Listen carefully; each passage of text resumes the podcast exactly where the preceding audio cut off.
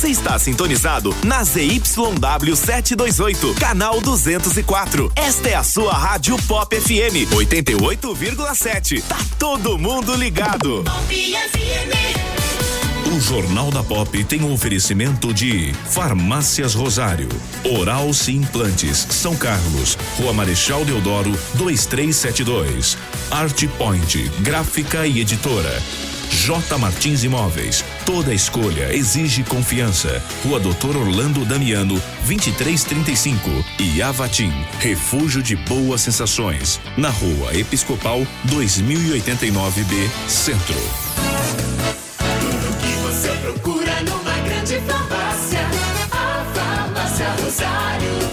Farmácia Rosário. É barato, é Rosário. Atendendo toda a região. Os melhores preços, as melhores promoções. Rosário, você conhece, você confia.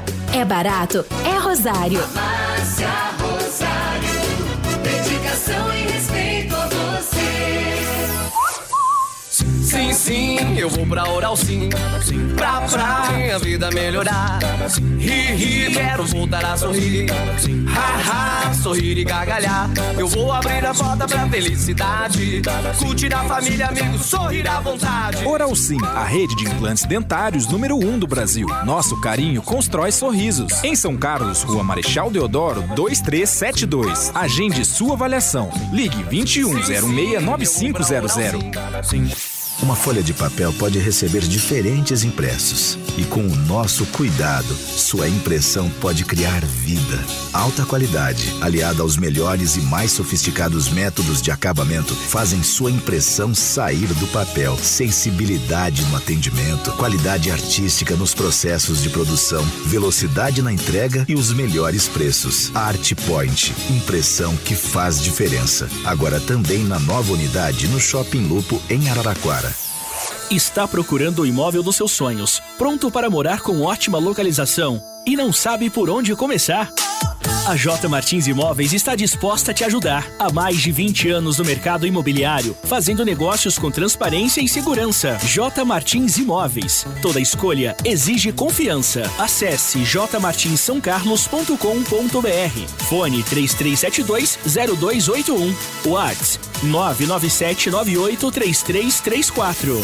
Já reparou como nossa memória traz o perfume de certos lugares e de pessoas queridas? Cheiros que nos acolhem.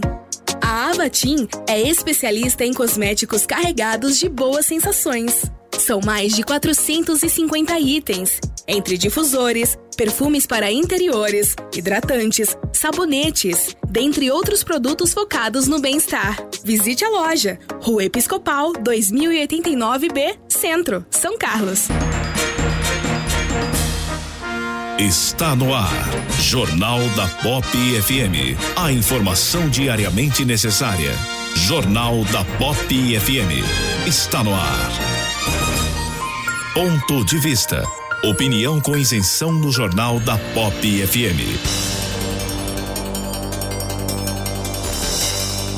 A pandemia do novo coronavírus, como toda crise, servirá para colocar à prova e aperfeiçoar os modelos sobre os quais a civilização moderna se sustenta. Mesmo estando no olho do furacão, a sociedade, incomodada, já começa a refletir sobre o que deve ser deixado para trás. Essa análise abrange desde os aspectos mais simples da rotina diária de um indivíduo até as relações internacionais. O funcionamento da política em todos os países, por exemplo, está sendo testado. Apesar de a pandemia ter pegado todo mundo de surpresa, as nações mais bem preparadas estão conseguindo lidar melhor com a crise. Os estados com problemas fiscais graves, como o brasileiro, sofrem ao trocar o pneu com o carro andando. O Congresso e o Executivo pelejam para encontrar recursos que possam ser usados para socorrer os cidadãos. O espaço para manobras seria maior se o país não tivesse um histórico de privilégios e gastos desnecessários. Recursos são desperdiçados, seja com o abuso das verbas de gabinete ou nas milhares de obras inacabadas ao redor do país. Projetos que seriam úteis no momento atual não são concluídos, muitas vezes por falta de planejamento e vontade política. Uma lição da crise causada pela pandemia é que mais cedo ou mais tarde a conta da má gestão pública chega e esta é paga pelos mais vulneráveis. Por isso, a mentalidade causuística de vários gestores deve ser abandonada. Mas a boa política não pode parar, afinal, sua função de solucionar problemas é fundamental em um período de caos como o atual. A habilidade e o caráter de seus agentes é que devem ser contestados e nos próximos pleitos o eleitor saberá separar o joio do trigo, uma espécie de seleção natural pós-crise. Você está ouvindo Jornal da Pop FM. Bom dia, São Carlos. Bom dia, região. Tudo bem, Polidoro? Bom dia. Bom dia, Ney Santos. Bom dia, Fabinho. Bom dia a todos. E bom dia a você que nos sintoniza em 88,7 e nos aplicativos disponíveis para smartphones e tablets. Nós estamos começando mais uma edição do Jornal da Pop. Hoje, segunda-feira, 13 de abril de 2020. Nós estamos no outono brasileiro e 16 graus aqui no edifício Medical Center. Você pode participar conosco. O nosso telefone e WhatsApp é o 3416 8816. 34 3416 8816. Nós também estamos em facebook.com barra Rádio Pop 88 e também no YouTube Rádio Pop FM. O Jornal da Pop está no ar. Jornal da Pop FM e o clima. E aí, Ney Santos, como se comporta um tempo e temperatura para esta segunda-feira? É, é, segunda-feira, 13 de abril de 2020. Segunda-feira começou com temperaturas um pouco mais baixas, as mínimas estão ficando cada vez mais baixas, o que é normal para essa época do ano, né? Comecinho do outono já encaminhando-se para o inverno. Ao longo do dia a temperatura sobe bastante e com isso a variação térmica também. A mínima que começou hoje pela manhã com 15 graus deve chegar até 29 ao longo da tarde, isso por volta de uma hora da tarde. Não há previsão de chuvas para essa segunda-feira, mas o tempo começa a mudar bastante amanhã. A chegada de uma nova frente fria deve trazer temperaturas mais baixas e chuva para esta terça-feira, principalmente a partir da tarde aqui nessa região, região central do estado de São Paulo. E as temperaturas começam a cair também a partir de amanhã. Ah, para amanhã, ainda a máxima prevista de 26 graus, mas para quarta-feira, tendência de temperatura máxima chegando aqui à região a 24 graus, ainda com chuva. Condição de chuva começa a diminuir a partir da quinta-feira, mas com temperaturas ainda baixas aqui na região. Agora 7 e 11. Radares. Em função do decreto municipal, os radares móveis estão fora de operação em São Carlos. Esportes. As medidas de apoio aos clubes e federações anunciadas pela CBF alcançam 23 milhões 120 mil reais, somada aos 12 milhões e 900 mil reais em adiantamentos, totalizando as ações da Confederação Brasileira de Futebol, representam um total de 36 milhões e 20 mil reais. Essas ações se somam a outras medidas tomadas anteriormente pela CBF, também com impacto financeiro direto para o sistema do futebol, como, por exemplo, a isenção por tempo indeterminado aos clubes das taxas de registro e transferência de atletas. A medida deve gerar aos clubes uma economia em torno de 4 milhões de reais nos primeiros três meses de aplicação.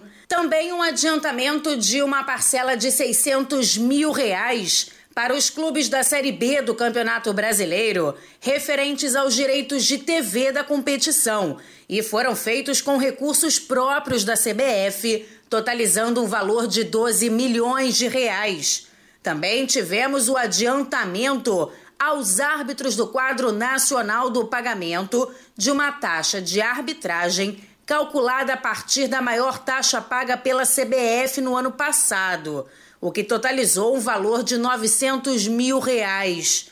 Além dessas medidas emergenciais, a Confederação Brasileira de Futebol mantém o seu compromisso com o investimento no futebol. Em 2019, a entidade aplicou 535 milhões de reais no futebol brasileiro em diversas áreas. A CBF arca com os custos no todo ou em parte de 20 competições que garantem milhares de empregos na indústria do futebol. Por exemplo, somente na realização das séries C e D do Campeonato Brasileiro, há um investimento de cerca de 80 milhões de reais. Rádio e futebol, duas paixões em conexão. Uma parceria da CBF e da agência Rádio Web. Com informações do futebol brasileiro, Daniela Esperon.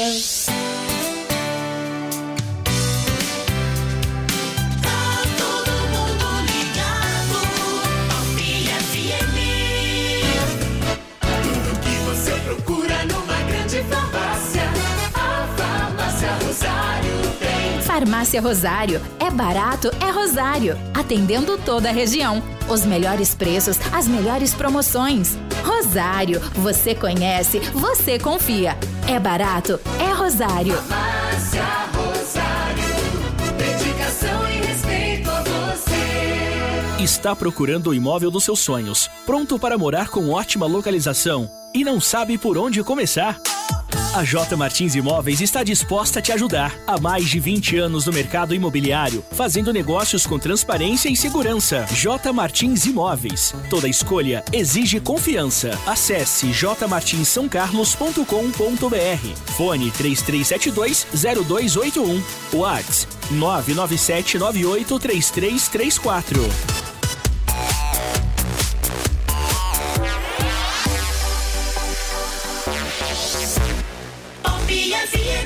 Brasil já possui 22.169 casos confirmados de coronavírus. No total, 1.223 pessoas morreram por complicações devido à Covid-19. Em relação ao último boletim divulgado pelo Ministério da Saúde no sábado, houve aumento de 7% no número de casos, 1.442 a mais em 24 horas, e acréscimo de 9% em mortes, 99 óbitos a mais em relação ao último boletim.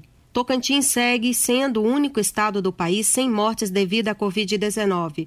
Os estados com maior número de casos confirmados são São Paulo, onde iniciou o processo de contaminação, que hoje contabiliza 8.755 casos.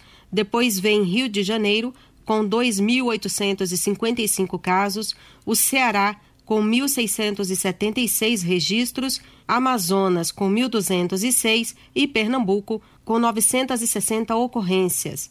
O total de mortes mais que dobrou desde a semana passada. Na segunda-feira, dia 6 de abril, eram 553 mortes em todo o país. Agência Rádio Web de Brasília, Denise Coelho. A notícia minuto a minuto, com mais credibilidade. Jornal da Pop FM. Santos, a, a- a notícia que vem agora é da nossa vizinha Araraquara e muito se fala em isolamento social, muito se fala na necessidade de permanência das pessoas é, classificadas no, no grupo de risco para a prevenção do coronavírus, né? E Araraquara tomou uma medida interessante. A partir de hoje, o passe livre nos ônibus do transporte urbano para pessoas com mais de 65 anos está suspenso.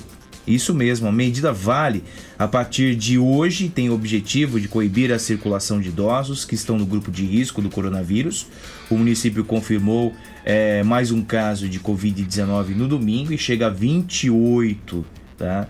Se o idoso precisar de transporte e não tiver quem o leve, ele pode acionar a rede de solidariedade pelo número 0800 773 1145, que tem voluntários para colaborar. Também para inibir a circulação de pessoas com o mesmo propósito, a cobrança do serviço de estacionamento rotativo nas ruas Área Azul foi retomado na sexta-feira. Segundo a prefeitura, a situação das notificações de Covid em Araraquara vem mudando a cada dia com o início da realização do de exames pelo Nesp. No sábado, o número de casos confirmados praticamente dobrou, saltando de 14 para eh, 27, chegou ontem a 28, segundo a prefeitura de Araraquara. Nós temos aqui em São Carlos também a gratuidade eh, para as pessoas idosas a partir de 60 anos, né? As pessoas a partir de 60 anos devidamente cadastradas não pagam pelo transporte. Ah, mas quem paga? Quem paga somos nós, né? São os outros usuários e quem também não usa o transporte público através dos subsídios municipais. É... Essa aqui também não seria uma medida a ser adotada por São Carlos? Fica aqui a dica, né? A sugestão, não sei se, de, é, se, se a empresa de transporte público, por exemplo, tem um estudo é, verificando se houve de fato uma queda no número de usuários idosos em circulação pela cidade e se não houve, essa seria uma medida a ser adotada. É, eu, eu é, tenho a impressão, Fábio, que a gente precisaria uhum. fazer um estudo um pouco mais aprofundado uhum. disso, né? Entender quais são as pessoas que realmente estão utilizando esse tipo de subsídio hoje, né? Os idosos, uhum. por que usam, né? Uhum. Se são para um deslocamento normal, de, de, é, de ir na casa de um parente, né? alguns... uma atividade necessária Exato, dia dia, alguns, né? né? embora idosos ainda uhum. exercem uma atividade profissional, são né? ativos, né? são ativos, são bastante ativos, né? É, é preciso entender, né, o que é que essas pessoas estão fazendo em sua maioria, pelo menos. Mas é uma medida que se não proíbe, não não não zera, né, o número de idosos circulando pela cidade, pelo menos de uma certa forma intimida um pouquinho. Então uhum. aqueles que é, eventualmente pegam o transporte coletivo, se utilizando desse subsídio de idosos apenas para diversão, para um passeio, certamente pensarão duas vezes antes de fazer isso novamente, porque vão ter que pagar agora. Né? Então, é, me parece uma medida. Isso em Araraquara, isso em né, Araraquara. gente? É importante enfatizar. Isso, né? me parece uma medida interessante tomada pela Prefeitura de Araraquara, mas demandaria um estudo talvez um pouco mais aprofundado, e isso aqui vale para São Carlos também. O Cadu, o Cadu Ácido, como sempre diz, aqui em São Carlos precisava primeiro ter transporte, depois pensar em suspender. Ei, Cadu, bom dia para você, uma boa segunda-feira. Ermelino Manzini, bom dia. João Vitor Corsi, bom dia. Carlos Ângelo, também bom dia, boa segunda-feira. Alexandre Valverde, Elaine Vicente, bom dia também. O Fabiano Henrique de Souza, Marcos Durval, bom dia é, o Márcio Delis. Espero mesmo que o eleitor possa separar o joio do trigo nas eleições. Bom dia a todos. Ô Mítio, bom dia também. Bom dia para você, viu, Mítio? Tudo de bom? Serginho Sanches escreve: a prefeitura decretou corretamente estado de calamidade pública. Acho que tem de ter medidas que façam jus a esse estado, não só dispensa de licitação. Por exemplo, vereador distribuindo ovos de Páscoa, acarretando aglomerados e fazer o e chacota das autoridades. E pior daqueles que estão cumprindo a quarentena. Bom dia para você, Serginho. Tudo de bom também. Agora são 7 horas e 21 minutos, 7 e 21 na COP. Uma das principais recomendações dos órgãos de saúde para diminuir as chances de contaminação pelo novo coronavírus é evitar aglomerações, que não acontecem apenas quando há um grande número de pessoas. Quando o espaço é pequeno, uma quantidade pequena de pessoas é suficiente para aglomerar o local, como um elevador, por exemplo.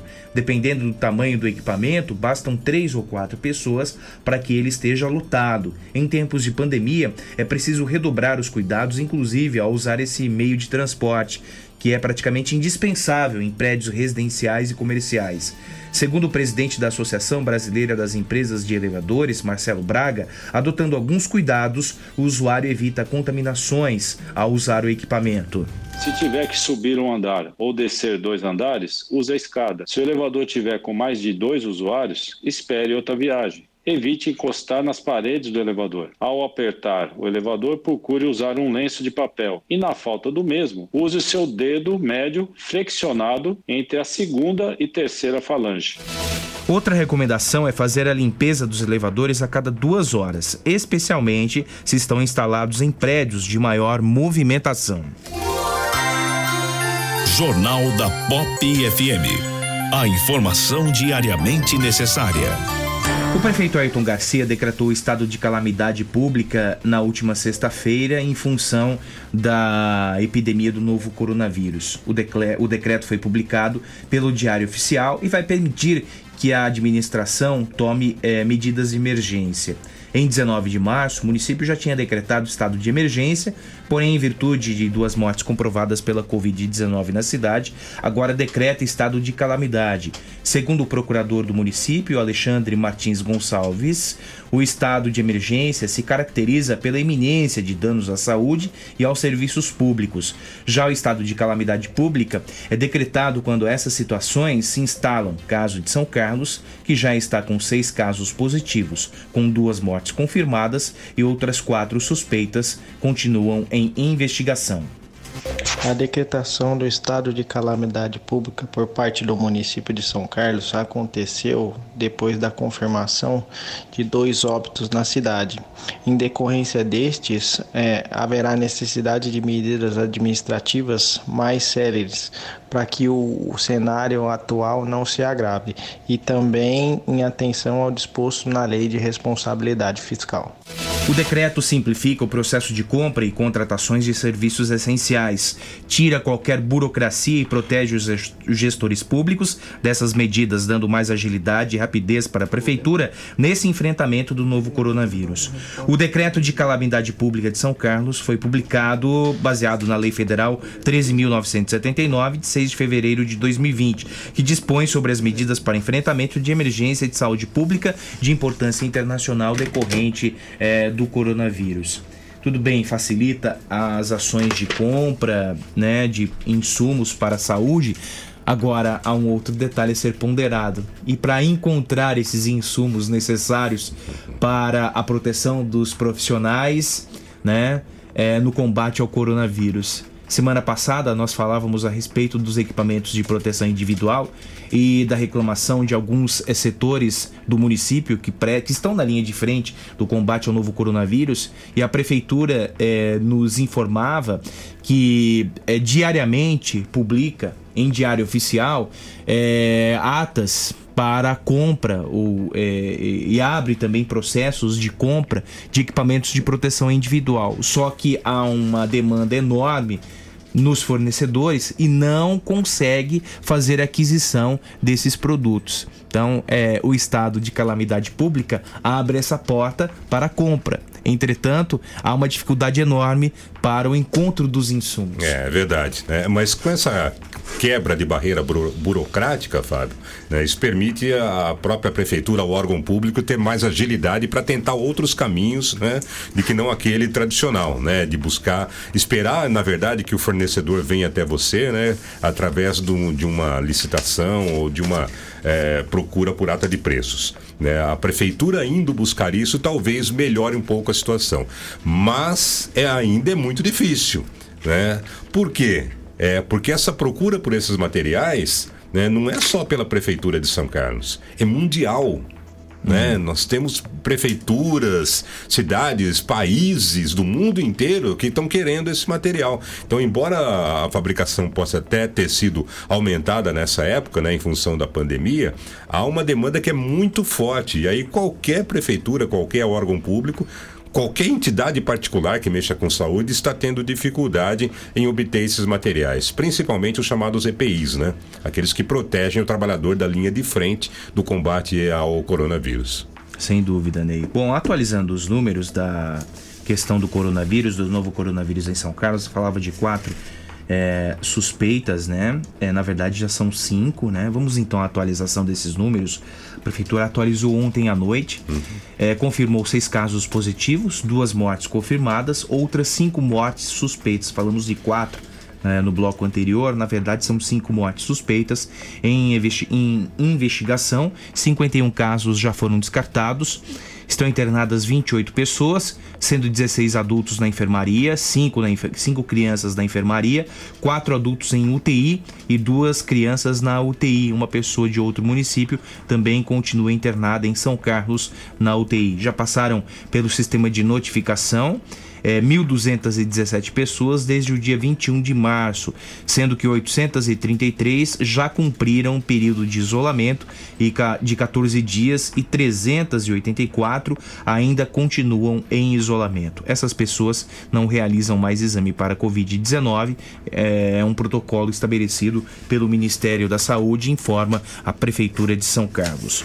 Na última semana, o governo do estado lançou o programa Merenda em Casa. Cerca de 732 mil estudantes da rede estadual receberão subsídio no valor base de 55 reais mensais para a compra de alimentos. Durante dois meses, o benefício dobra e passa para R$ 110 a 113 reais para alunos em situação de extrema, de extrema pobreza. Por isso nós convidamos a Débora Costa Blanco, é dirigente de ensino é, de São Carlos e também de algumas cidades da região, para explicar aos ouvintes como fica, é, como será implementado esse programa Merenda em Casa. Bom dia, Débora. Bom dia, Fabinho. Bom dia, Ney. Bom dia a todos os nossos ouvintes. Mais uma vez eu quero agradecer essa oportunidade de eu poder usar a rádio para falar diretamente com as pessoas é, que usam o serviço da rede estadual, né? Você tem muitos ouvintes, então essa é uma boa oportunidade. Esse programa é um programa do governo do estado de São Paulo, chama Merenda em Casa, e ele é voltado para as escolas estaduais. Então, como que o, é, essas famílias podem participar? Então, o primeiro passo é verificar se ela, ela está no cadastro único ou no Bolsa Família, porque esse programa é voltado para as pessoas que estão, é, que dependem muito da alimentação na escola, né? Aquela alimentação diária que a gente costuma oferecer. Então, como nós estamos sem aula, nós temos que oferecer uma compensação. Então, foi lançado esse programa. É, são 55 reais por criança ou adolescente cadastrado. Então, se a família tem dois filhos, vai receber 110. Se tiver um, 50 55. Então, é 55 reais por criança cadastrada ou adolescente. É, como é que a pessoa tem acesso a esse recurso? É muito simples, é pelo celular. Não precisa ela ter celular, pode ser o celular de, de um parente, de um, um primo, de um vô. De, é, basta baixar um aplicativo que chama PicPay. Ele é muito usado em programas lá em São Paulo, até nas favelas. É, então, é uma coisa simples, é uma coisa que não tem muitos obstáculos, então, para que a pessoa tenha acesso a ele. Ela, ela baixa o aplicativo, entra lá na Play Store, baixa o aplicativo, preenche o cadastro da PicPay, manda uma foto, uma selfie, junto com o documento que ele vai pedir. O próprio aplicativo é, vai pedindo, é intuitivo, né? É muito simples. Quem que normalmente está é, tá cadastrado lá como responsável? Normalmente são as mães. Mas quem vai conseguir baixar esse aplicativo é o responsável que está lá no cadastro único, que foi apontado pela própria pessoa no cadastro único. Então, feito isso, ela recebe esse recurso em poucas horas. Então é muito fácil para participar. Nós, na, na quinta-feira, nós fizemos uma força-tarefa, todas as escolas telefonaram para todos os estudantes que estão com os telefones atualizados, né? É bom lembrar que é bom atualizar nessas horas, né? É, conseguimos falar com muita gente para levar a notícia e também dar um suporte técnico, explicar, né? Se alguém, se alguém tem dificuldade, como é que faz isso, como é que consegue baixar o aplicativo, se deu algum problema. E hoje é a mesma coisa, viu, Fabinho? Estamos a partir das 8 horas, é, nas escolas tem uma pessoa lá que atendeu o telefone presencialmente, porque a gente está em teletrabalho, mas a escola vai estar ao telefone lá, para atender essas famílias e a diretoria de ensino também. Se você puder, 3362 4310, também a partir das 8 tem pessoas lá de plantão para ajudar, para que o maior número de pessoas cadastradas, 100% das pessoas cadastradas consigam é, ter acesso a esse recurso que é de direito. Débora, bom dia, tudo bem? Bom dia, Ney, tudo bem? É, é, essas pessoas, é, é, como é que farão para receber esse dinheiro?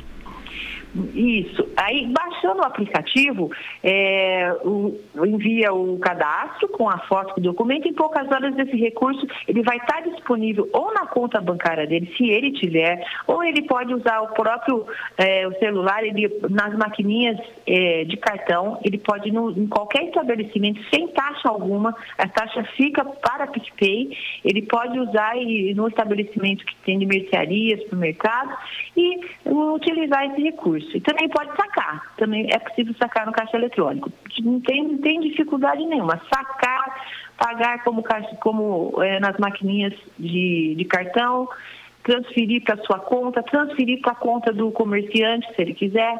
É muito fácil. Muita gente já está me, já tá me dando retorno que conseguiu já o recurso para Páscoa, graças a Deus. Ah, que bom. Quantas, é, quantos alunos é, serão beneficiados com esse programa aqui na região, em São Carlos, nas cidades da região? São mais de 15 mil alunos 15 aqui na mil. região central. É um dado geral, né? São 738 mil é, no estado, no estado de São Paulo. Aqui na nossa região central são mais de 15 mil alunos. Aqui para a nossa região são perto de uns 5, uns 4 mil, né, em torno disso, para nós, 4, 5 mil, né, na nossa aqui, na, na, minha região, na minha diretoria. Eu não tenho dados São Carlos, assim, separados, diretorias, né, eles passam por diretorias de ensino. Bom, esse benefício é por dois meses. É, ele pode ser prorrogado, Sim. Débora? Como a Secretaria de Educação prorrogado. trabalha isso? Está uhum. é, tá previsto para abril e maio. E se as aulas continuarem suspensas, ele será prorrogado. Então, a gente precisa garantir essa, essa segurança alimentar aí para esses estudantes, né? Então, só para dois meses já está garantido. Agora, se aumentar a, a suspensão de aula, se a gente ficar mais tempo na quarentena, aí aumenta também esse período. Débora, algumas pessoas questionarão a utilização desse dinheiro, né? A única forma de fiscalização é através do, do programa Bolsa Família, né? Ou o cadastro é. único. Ele é usado, é, tem que ser é, é, repassado. A gente parte do princípio do bem, né? Do, da utilização correta, da, que é para alimentação, para uh, utilizar com alimentos, né? Com, com, comida mesmo, né? Lá na mercearia e tal. Então, a gente parte sempre desse princípio. E é, é, para as pessoas que já estão acostumadas a receber benefícios, né? Que são as pessoas do cadastro da, do Bolsa Família, que já recebem o Bolsa Família, ou, e pessoas que estão cadastradas no cadastro único. E também tem uma, um diferencial aí. Tem algumas pessoas que estão numa situação de pobreza, é, extrema pobreza até, e ela só não está na Bolsa Família, aparece só no cadastro único. Então, é para esses alunos, é, vão, eles serão é, beneficiados com duas vezes o valor. Eles vão receber duas vezes os 55 reais, vão receber 110, porque eles não estão tá recebendo o benefício do bolso pela sua vivência, né, Débora, é, é, diária em todas as escolas da rede estadual, é, você pode, é mais do que nunca, mais do que ninguém, né, é, traçar para gente ou mostrar para gente o panorama e a situação de muitas famílias, né, que dependem é, da merenda escolar para alimentar bem os filhos. Em casa não tem essa condição. Olha, é impressionante os números. A gente pensa que, por exemplo, uma escola do centro não tem ninguém? Tem tem coisa assim em torno de. A, a, escola que eu tenho mais, eu não posso citar, porque a gente tem é, o compromisso do sigilo dos dados e, e de preservar né, essas, essas, pessoas, mas eu tenho escolas que eu tenho 400 pessoas, por exemplo, na região, nas regiões periféricas. E no centro, tem escolas que aparentemente as pessoas acham que ali não, não ninguém precisa, eu tenho 120 pessoas, 90 pessoas. Que dependem da alimentação da escola. Que dependem da alimentação da escola e está no cadastro, está lá no cadastro único no bolso. Porque se você está ali, você tem uma renda mínima, mínima mesmo, né? Você tem que estar tá dentro de uma faixa bem difícil, né? E é uma situação de pobreza mesmo, para você receber esses benefícios. E tudo isso é comprovado, né? É, é feito, a gente acompanha. E é muito triste, né, que a gente é, veja essa situação né, que nós estamos aí. Pessoas precisando muito. A gente tem depoimentos de pais, de, de mães, que ficaram bem assim, emocionadas com a notícia e quando pegaram, não acreditaram que em poucas horas o dinheiro estaria na conta. Estavam. Em quatro horas já tinha gente utilizando o dinheiro. Então, pra, da pasta foi uma situação muito triste, mas muito gratificante, muito emocionante. Os funcionários das escolas estão empenhados nesse trabalho, como nunca vi na vida. Assim, todo mundo que ele não tem hora, todo mundo indo na casa. Até tive diretor de escola que foi na casa da pessoa, porque o telefone que às vezes eles passam, trocam, acontece alguma coisa, e sabe que, que o estudante é carente, precisa. Teve gente que, mesmo em época de isolamento, foi até a casa, pegou o próprio carro foi na casa já. E são pessoas que estão enviando as crianças para a escola, né? De uma forma ou de outra, a criança está na escola, né? É. Ô, ô, ô, Débora, ô, pois não. A escola é um aparelho público importantíssimo nos bairros. A gente faz coisas, as- as- nós somos cobrados por muitas coisas, né? Questão de educação, de desempenho. Só que as pessoas esquecem que nós assumimos outras coisas hum, que não são nossas. Mas nós assumimos. Nós assumimos orientação de saúde, é, assumimos é, campanhas, tudo que você pode deixar de dengue, é, de reciclagem, de tudo que acontece no mundo, a gente leva para dentro da escola. Porque é importante é, que a escola tenha esse papel nas periferias. A gente não tem, não pode se dar o luxo de ficar como qualquer escola que a gente é, particular, que cuidar só da parte é, pedagógica, didática, de conteúdo para a gente levar para essas famílias. Né? Eles precisam da gente para muito mais que isso, além da escola. Né? Bom, Débora, muito obrigado pela sua participação. Bom dia. Só repetindo o telefone para as famílias que de repente não entraram em contato ainda com, é, com vocês, é o 3362-4310, é isso? Isso. Primeiro tenta na escola, Aham, liga na escola. correto. Qualquer problema na escola, nós temos plantão na diretoria de ensino. Legal. 3362-4310. 3362-4310 se a pessoa não conseguir um contato com a escola. Isso. Né? Esse aí seria o telefone para ah, o último caso. Ô, Débora, É, pois não, Débora, pois não. Tem, tem no site também, tem Uhum. um 0800 que a gente vai passar. Ele pode usar o, entrar no, no- no site da escola, no Facebook da escola, lá tem um filminho passo a passo. A gente tem várias informações que nós colocamos eh, assim, nas nossas redes sociais, mandamos por- pelo WhatsApp também. Então a gente está fazendo uma, uma força-tarefa e hoje continua. Hoje o governo do estado, a secretaria, eh, lançou o dia D da merenda em casa. Então hoje a força-tarefa ainda continua. A gente quer chegar até a noite aos 100% do saque desse recurso para as famílias. Ô, Débora, muito obrigado pela sua participação e um bom dia. Obrigada, Fabinho. Obrigada, Bom Ney. dia. Bom dia a todos. Bom, dia. bom dia, Débora. Ó, ó, veja só, Ney Santos, numa escola do centro da cidade, muitas vezes as pessoas pensam que não há problemas né, com os alunos que frequentam as escolas do centro. Mas 120 crianças dependendo da alimentação da merenda escolar é algo que nos traz preocupação. E lá na periferia, 400 crianças necessitando dessa alimentação.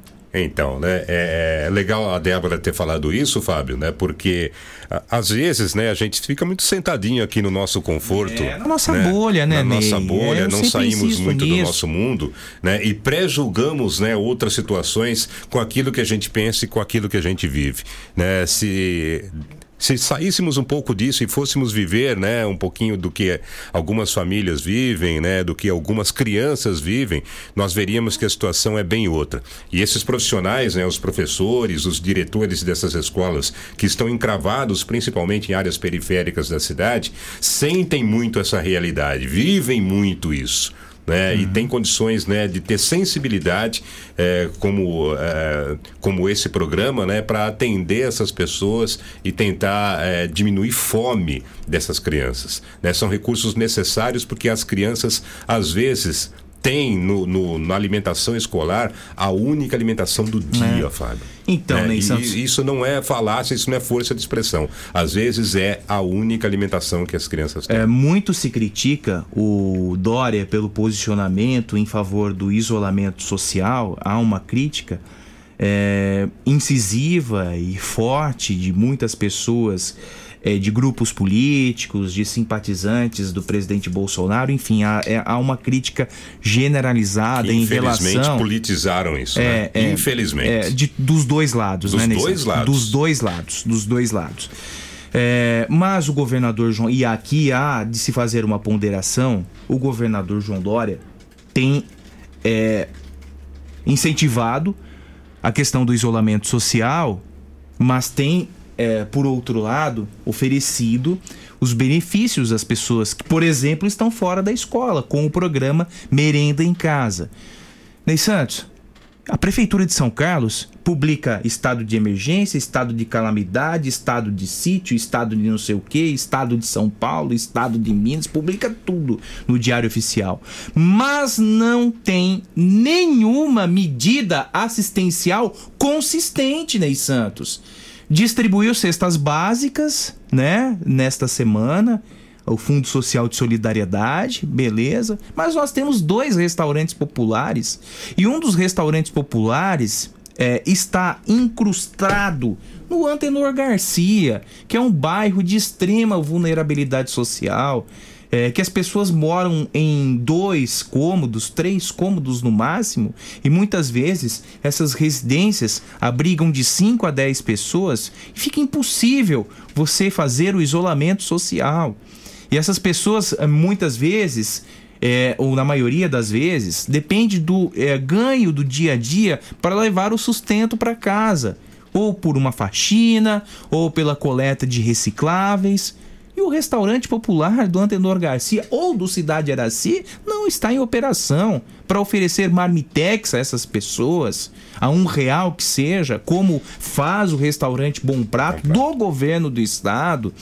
É, medidas fiscais, nós não vimos uma medida fiscal da prefeitura em relação é, é, para beneficiar esses estabelecimentos comerciais que estão fechados há três semanas. Não vimos uma medida fiscal. Olha, a prefeitura nesse momento não vai cobrar o IPTU ou o ISS, como pede a Associação Comercial e Industrial de São Carlos. Não vimos nenhuma medida fiscal da prefeitura até o momento para é, socorrer esses é, empresários que dependem do dia a dia para pagar os funcionários. O mês corre. Hoje, dia 13 de abril, sabe, gente, é, eu, eu acho interessante, e aqui muitas vezes ou a maioria das vezes, nós elogiamos as iniciativas da Prefeitura de São Carlos, entretanto, pode-se fazer mais. É. Pode-se fazer mais. Né, e você tirar, né? Alguém poderá pensar, não, não tem nenhuma relação.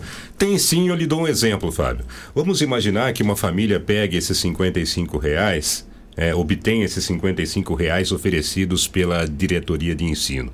É, é onde... 20 reais você compra um pacote de 5 quilos de arroz e o feijão. É onde eu ia feijão chegar. Feijão tá 9 dizer, reais a, o quilo. A família vai ter que pegar esse dinheiro né, e vai ter que ir a um supermercado gastar, por exemplo. Né, vai ter que ter o botijão de gás em casa para fazer a comida, para fazer a alimentação. É, há todo um gasto que a família teria com esses 55 reais. Imagine você, por exemplo, né, se o restaurante estivesse aberto, vendendo a refeição a um real. Não seria mais prático e melhor para a família? Esse dinheiro não seria melhor gasto? Né? Você teria é, é, para uma criança, né, ou mesmo para a família aí, né, três reais um, um, gasto com almoço, cinco reais um gasto, um gasto com almoço, né, muito mais em conta do que a família, por exemplo, que já não tem condições, está recebendo auxílio, um auxílio do Estado, ter que ir a um supermercado, ter que gastar no botijão de gás que o preço está nas alturas. 78 reais. O, o Procon, inclusive, é, autuou uma empresa que vendia o botijão de gás a 90 reais em São Carlos. É um absurdo. Um absurdo, gente. É. Então veja que, essa, que é, se essa família tiver é, é, um auxílio coordenado né, de Estado, de município, de governo federal, vamos lembrar, Fábio, o cidadão é um só. Né? Ele não é de político A, de político B, de político C. Né? Para o cidadão, a vida dele não depende é, se o recurso vem do município, se vem do Estado, se vem do, da, da é, do governo federal. Ele quer a vida dele resolvida, ele tem que ter a vida dele uhum. resolvida. Então, se os poderes públicos não agirem com coordenação e pensando no cidadão, é, a coisa não tem solução, vai para o caminho errado. Então, sem dúvida alguma, essa sua crítica é muito pertinente. Né? É, se o Estado está fazendo alguma coisa, falta o município né, complementar essa ação do Estado com uma ação igualmente forte e igualmente eficiente. Né? Estamos aguardando. É, estamos aguardando, Ney Santos. Só que o, o, o Garcia é um bairro de extrema vulnerabilidade social. Ali nós temos também os Avaglia, tem Eduardo Abdeonur ali pertinho. E não vimos nenhuma medida. A, prefeitura disse que o Fundo Social de Solidariedade faz a distribuição de cestas básicas, mas é necessário fazer mais. Eu, eu acredito que um passinho mais à frente se faz necessário nesse momento para acolher essas pessoas que estão sem trabalho, que dependem do ganho de dia a dia. Sem dúvida. 7h47, neste domingo, São Paulo registrou 588 óbitos e 8.700 ou 8.755 casos confirmados do novo coronavírus.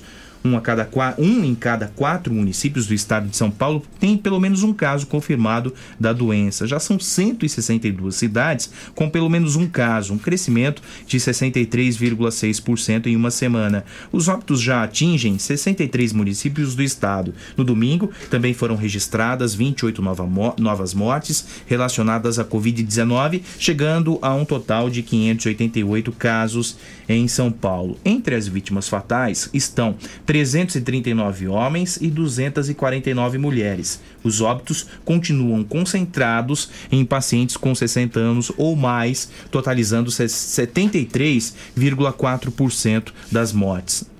Ney, há uma dúvida e muitas pessoas questionando, inclusive na semana passada, na semana retrasada, aliás, o Ministério da Saúde incentivou o uso de máscaras caseiras, né, para a população brasileira.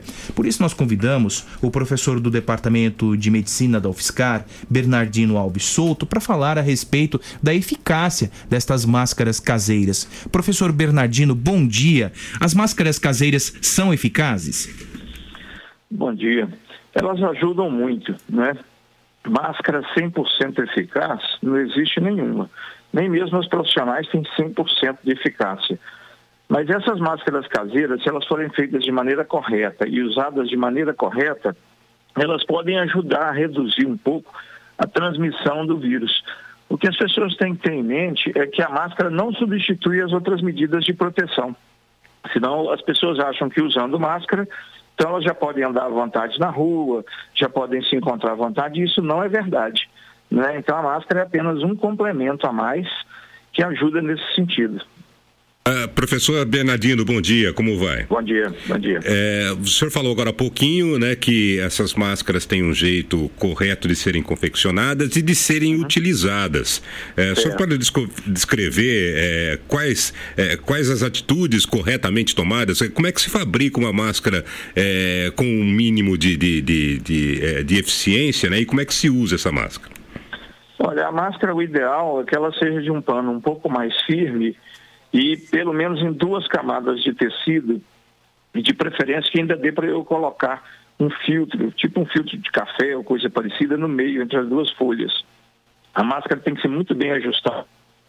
Não pode ser uma máscara frouxa e ela tem que cobrir bem a boca e o nariz ao mesmo tempo. E é uma máscara que ela não pode ficar no rosto por mais do que duas, três horas, porque ela umedece. Se ela umedecer, além dela perder efeito, ela pode virar um, um foco de contaminação. Então, o que, que eu faço? Se eu estou dentro de casa e em casa não tem ninguém doente, eu posso até ficar sem a máscara, não tem problema. Mas a hora que eu sair para a rua, por qualquer razão, aliás, eu não devo sair, mas se não tiver jeito e eu precisar sair, eu coloco a máscara, saio. Quando eu voltar, eu tiro a máscara imediatamente e já coloco para lavar. Eu tiro pelo laço, né? Eu não posso ficar encostando no pano da máscara, né? Eu não posso ficar eh, coçando o rosto com aquela máscara. Então eu ponho aquela máscara, mesmo assim, na hora que eu sair, eu fico distante das pessoas, no mínimo dois metros umas das outras, nas filas ou em qualquer lugar desse tipo. E aí, quando eu voltar, eu tiro a máscara imediatamente e ponho para lavar. Eu faço uma mistura de 10 ml de água sanitária com 500 ml de água comum e deixo essa máscara de molho ali por 30 minutos. Depois disso, eu lavo normalmente com água, sabão e ponho para secar e passar para depois usar. Eu nunca posso usar uma máscara mais de uma vez sem antes lavar, passar de novo, não é?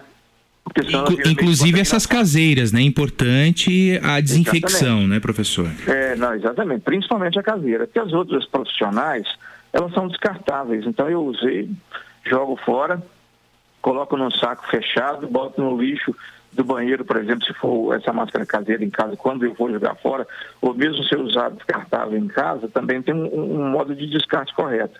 Mas essas máscaras caseiras, além de todo esse cuidado que eu falei na confecção e no uso, é importante que ninguém compartilhe máscara.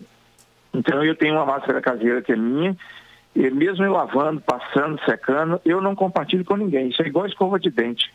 Né? Cada um tem a sua e ninguém usa do outro. A máscara caseira também tem que ser assim. Né? Então, se eu tiro a máscara caseira e deixo ela em cima de um lugar qualquer para depois colocar para lavar, ali ela já é, ali ela já está virando material de contaminação. Então, uma máscara caseira, ela ajuda, ela não ajuda 100%, ela não substitui as outras medidas preventivas, mas ela, ela, se não for usada de maneira correta, ela tem mais problema do que solução. Professor, a, a máscara ela é autoprotetiva ou ela protege a pessoa que é, eventualmente vai, conviver, vai conviver no ambiente com aquela que está usando a máscara? É, no, normalmente esse tipo de máscara, ela é diferente daquela máscara de pintor ou de pedreiro, por exemplo, que o pintor e o pedreiro usa para ele não, se, não se, se contaminar com alguma coisa. No caso dessa máscara que a gente usa por causa do Covid, é para proteger a outra pessoa.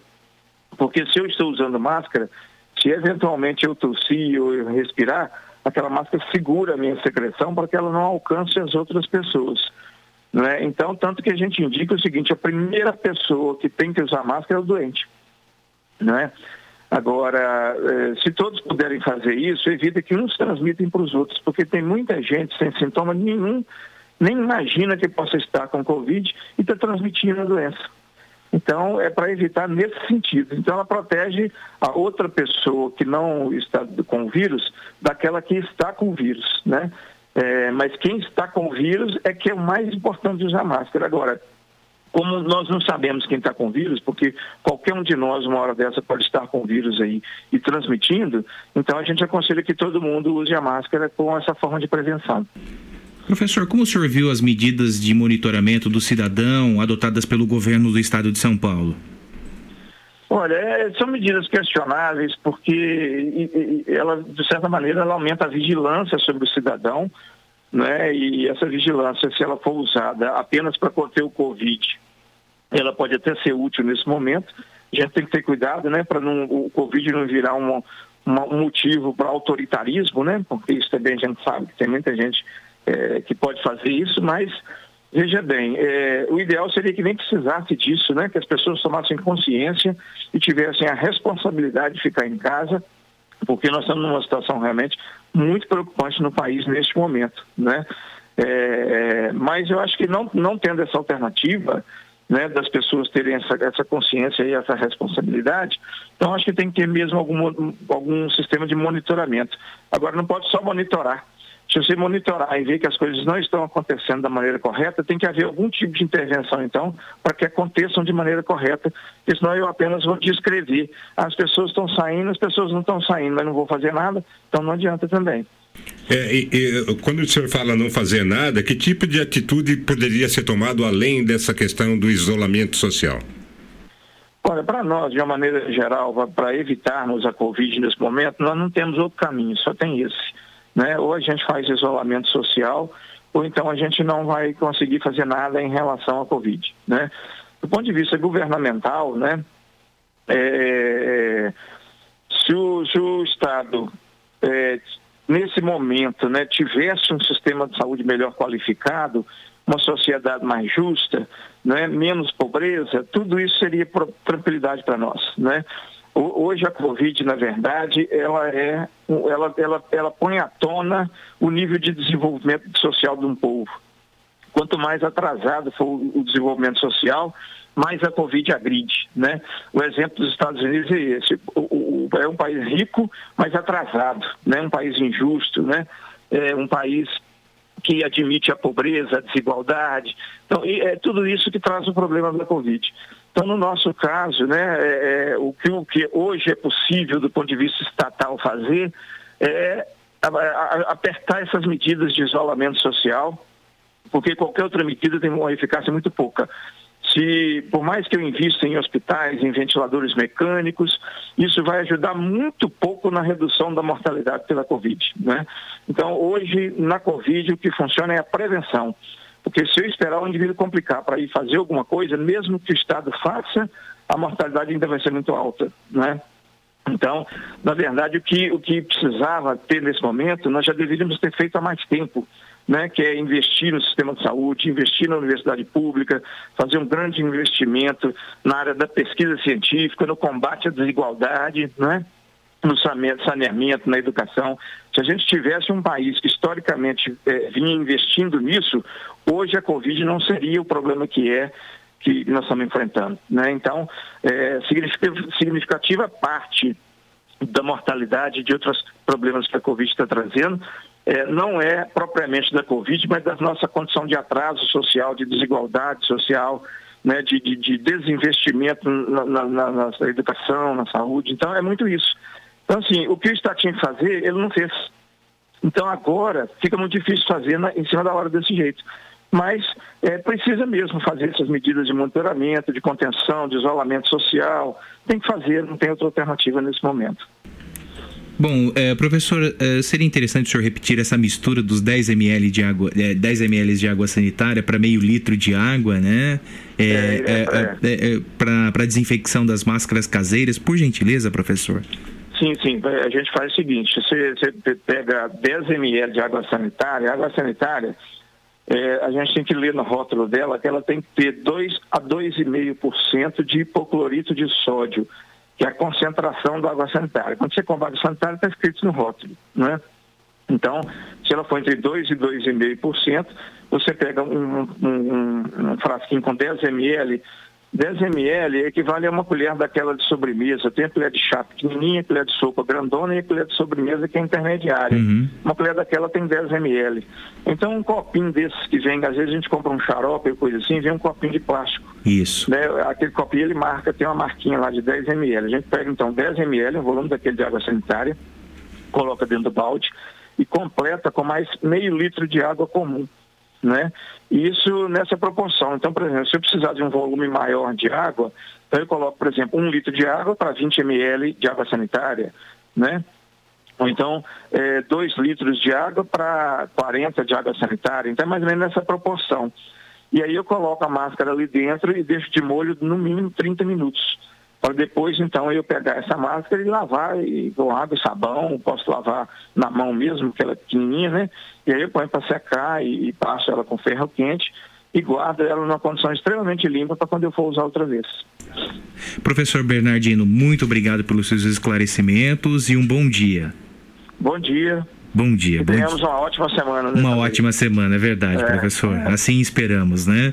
Isso, um grande abraço. Um abraço. Oito horas em ponto. É... O Maurício escreve: se em tempos normais e com licitações já existe a corrupção de agentes públicos, fico imaginando o que os malandros irão fazer em tempos de falta de insumos, disparada de preços e dispensa em licitações. Bom dia, Maurício. Tudo de bom para você? A Estela escreve: toda ajuda é louvável, certamente, mas sem recurso financeiro, como comprar gás, por exemplo, para preparar os itens da cesta básica. Se os restaurantes estivessem abertos, quem recebe o Bolsa Família poderia economizar a GLP, usar o Bolsa Família para medicação, etc. É preciso pensar em todas as necessidades. É verdade, não adianta é, dar o alimento se a pessoa, por exemplo, não tem o dinheiro para comprar o gás. É, foi e o que o... coloquei até agora há pouco Isso, aqui, né? Exatamente. É, ainda mais com o preço do gás como está Nas atualmente, alturas, né? Pois é. Para você ter uma ideia, ajuda de 55 reais, o botijão de gás a 75, né? 70 reais, uhum. já foi aí, né, Fábio? Então. Quer dizer, se você tem a ajuda de um restaurante popular, por exemplo, né, cobrando a um real, a pessoa pode pegar esse dinheiro e gastar no restaurante. Né? Então, e, e o, o estabelecimento interditado no bairro Cidade Jardim vendia o botijão de gás a 90 reais.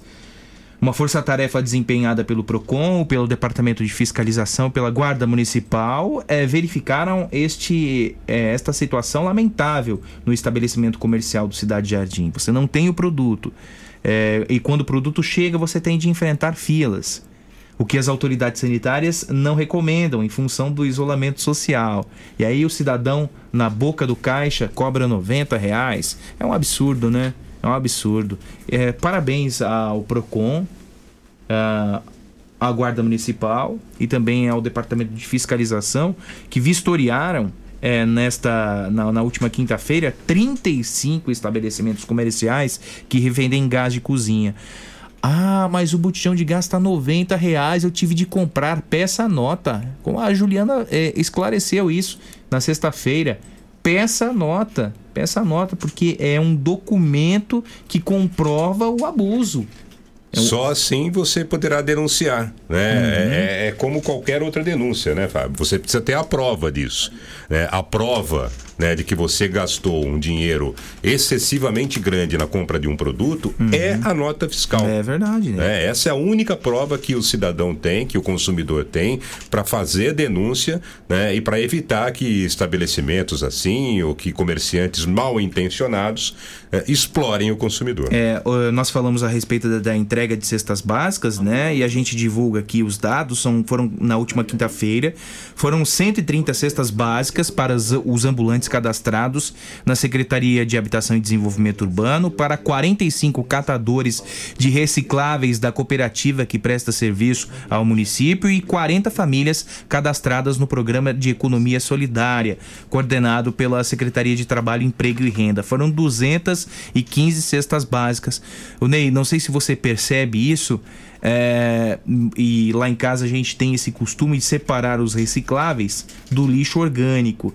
E, e a sacolinha, e a sacolinha às vezes fica no cesto, né, na, no cesto de lixo por dois ou três dias.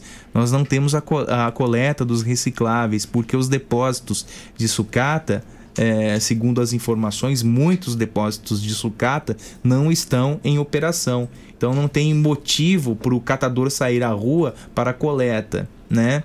É, o que é triste, né? E a prefeitura distribuiu na última quinta-feira 45 cestas básicas para os catadores de recicláveis. A, a própria coleta feita pela, pela cooperativa está suspensa. Coopervida. Está suspensa e não tem sido feita domiciliarmente. É, o que o cidadão tem encontrado como solução, Fábio, são os ecopontos. Uhum. né, que tem recebido muito desses materiais recicláveis. É, Aí o cidadão também tem que se deslocar, tem que sair de casa para levar o seu material até o ecoponto, né? Mas é, para o momento, né, para as situações que se apresentam, me parece a melhor solução, o melhor caminho. Né, de se buscar esses pontos, são cinco aqui na cidade, né, que eh, funcionam em horário comercial, né, e que recebem, né, esses lixos eh, recicláveis, né, aqueles que não podem ser ou que não devem ser destinados, né, ou que serão destinados para uma renda maior até dessas próprias pessoas. Mas você tem razão, né, em função dessa paralisação, esse trabalho ficou bastante prejudicado até nos locais onde há uma coleta eh, de lixo seletiva regular. Que os vereadores revertam suas emendas parlamentares para o socorro do cidadão, escreve Rodrigo Fontana. Eles reverteram, viu, o Rodrigo, um milhão e meio de reais para a Prefeitura de São Carlos eh, no uso de ações de combate à Covid-19, tá? Um milhão e meio. Isso foi aprovado recentemente na sessão realizada, sessão extraordinária realizada na quarta-feira retrasada, viu, Rodrigo? Um abraço para você. Agora são 8 horas e 6 minutos. Não é só a coleta seletiva que preocupa, não, viu, Ney Santos? Os estoques de sangue dos tipos negativos despencaram no banco de sangue da Santa Casa. O tipo O negativo caiu 60% e o que tem hoje é suficiente para uma semana apenas. A situação do A e do B negativo ainda é mais crítica. Os estoques caíram 80% e o que sobrou é suficiente apenas para um dia. Por isso nós estamos em contato com a Ariane Arzoli, ela é coordenadora do Banco de Sangue da Santa Casa. Preocupa esse estoque, Ariane? Bom dia. Bom dia. Sim, é muito preocupante, porque como você falou, a gente vai conseguir atender se tiver alguma, algum acidente, alguma cirurgia de urgência, os tipos A negativo e B negativo, apenas um paciente. E o O negativo também, né? Que é o, o sangue que a gente usa na urgência, emergência, ele tem para uma semana no máximo. Então caiu muitas doações de negativo. Bom dia, Ariane. É, o- só lembrando, né, e para a população também lembrar, o O negativo é o chamado doador universal, é isso? Bom dia, sim, isso mesmo. O O negativo é o doador universal. Ele pode é, ser transfundido em todos os outros tipos sanguíneos. Por isso ele é utilizado em casos de acidentes, urgências, que a gente às vezes não tem tempo de fazer testes, né? Por isso ele precisa ter um estoque estável sempre, para a gente conseguir atender esses pacientes. Agora, com uh, o coronavírus, houve uma mudança no cronograma de atendimento dos pacientes, dos doadores no banco de sangue? Como funciona essa logística, Ariane? Sim, conforme orientações até do Ministério da Saúde, para evitar aglomerações, nós é, estamos fazendo doações agendadas. Então, hoje, o doador não consegue mais chegar lá e já ir direto para a fila para doar, para não ter aglomeração. Então, precisa ligar antes, fazer, agendar um horário para fazer doação. E até quero agradecer muito, a população tem respondido ao nosso chamado, as nossas agendas elas estão acompanhando o fluxo de doação, mas por esse motivo dos, dos negativos estarem com muita urgência, quem for O negativo, a gente está pedindo para avisar no telefone, O negativo, A negativo, B negativo, que a gente, se precisar, vai abrir alguns horários específicos para essas doações. É, é, isso que eu ia colocar, né? Para quem tem esse tipo sanguíneo, então, estão sendo oferecidas algumas facilidades de agenda para que a pessoa vá doar. É isso, Ariane? É, na verdade, o que aconteceu, por exemplo, é que essa semana a gente conseguiu é, é, preencher a nossa agenda, né?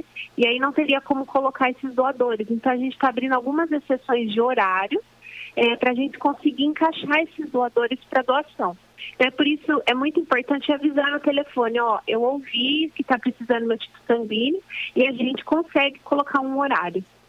Certo, Ariane. E a disposição é, dos pacientes para doação, as cadeiras, como isso funciona é, com o coronavírus? Houve mudança nessa disposição de pacientes no, no ambiente de coleta do sangue? Sim, a, a higienização das cadeiras já, já ocorria né, a cada troca de doador, mas a gente intensificou a limpeza com álcool 70. A equipe está toda paramentada, com máscara, luva, para realmente proteger o doador e também proteger elas, protetores faciais. A gente está mantendo a distância é, de dois metros também na sala de triagem, né, que é aquela da entrevista então, o doador já não fica mais tão é, pertinho ali entre, que entrevista, mudamos a sala. Então, a gente está tomando todas as medidas necessárias.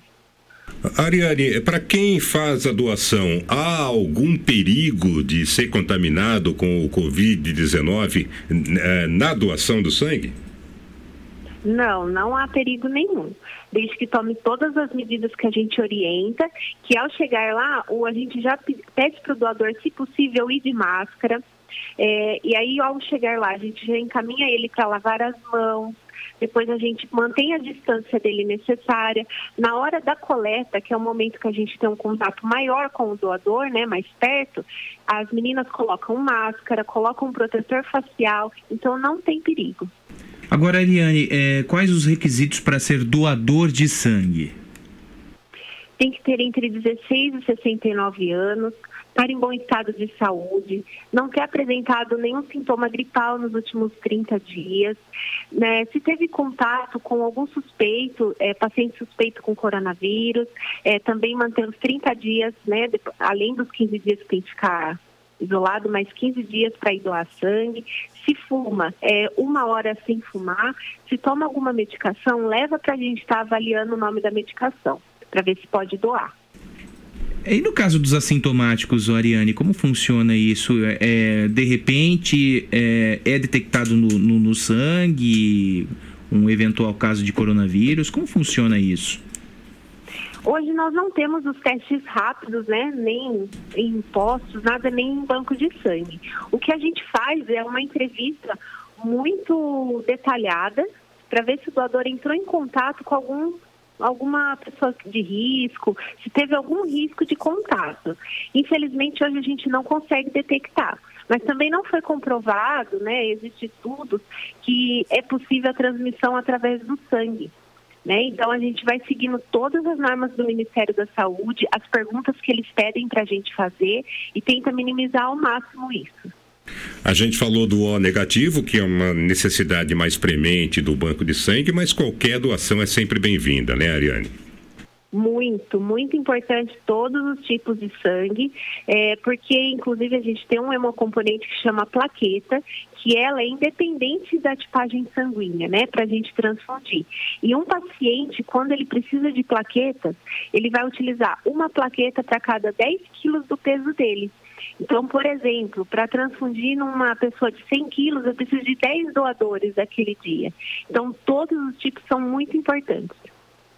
Legal, 3509-1230 é o telefone para agendamento, né, Ariane? 3509-1230. Isso mesmo. E o horário de atendimento, né? De segunda a sexta-feira, de sete e meia da manhã às quatro horas da tarde. Aliás, esse é o horário de agendamento, né? De segunda Isso, a sexta. é para agendar. Isso, de sete e meia às quatro da tarde, o agendamento. O horário de funcionamento é de segunda a sexta-feira, de 8 ao meio-dia, sábados das 8 às 11.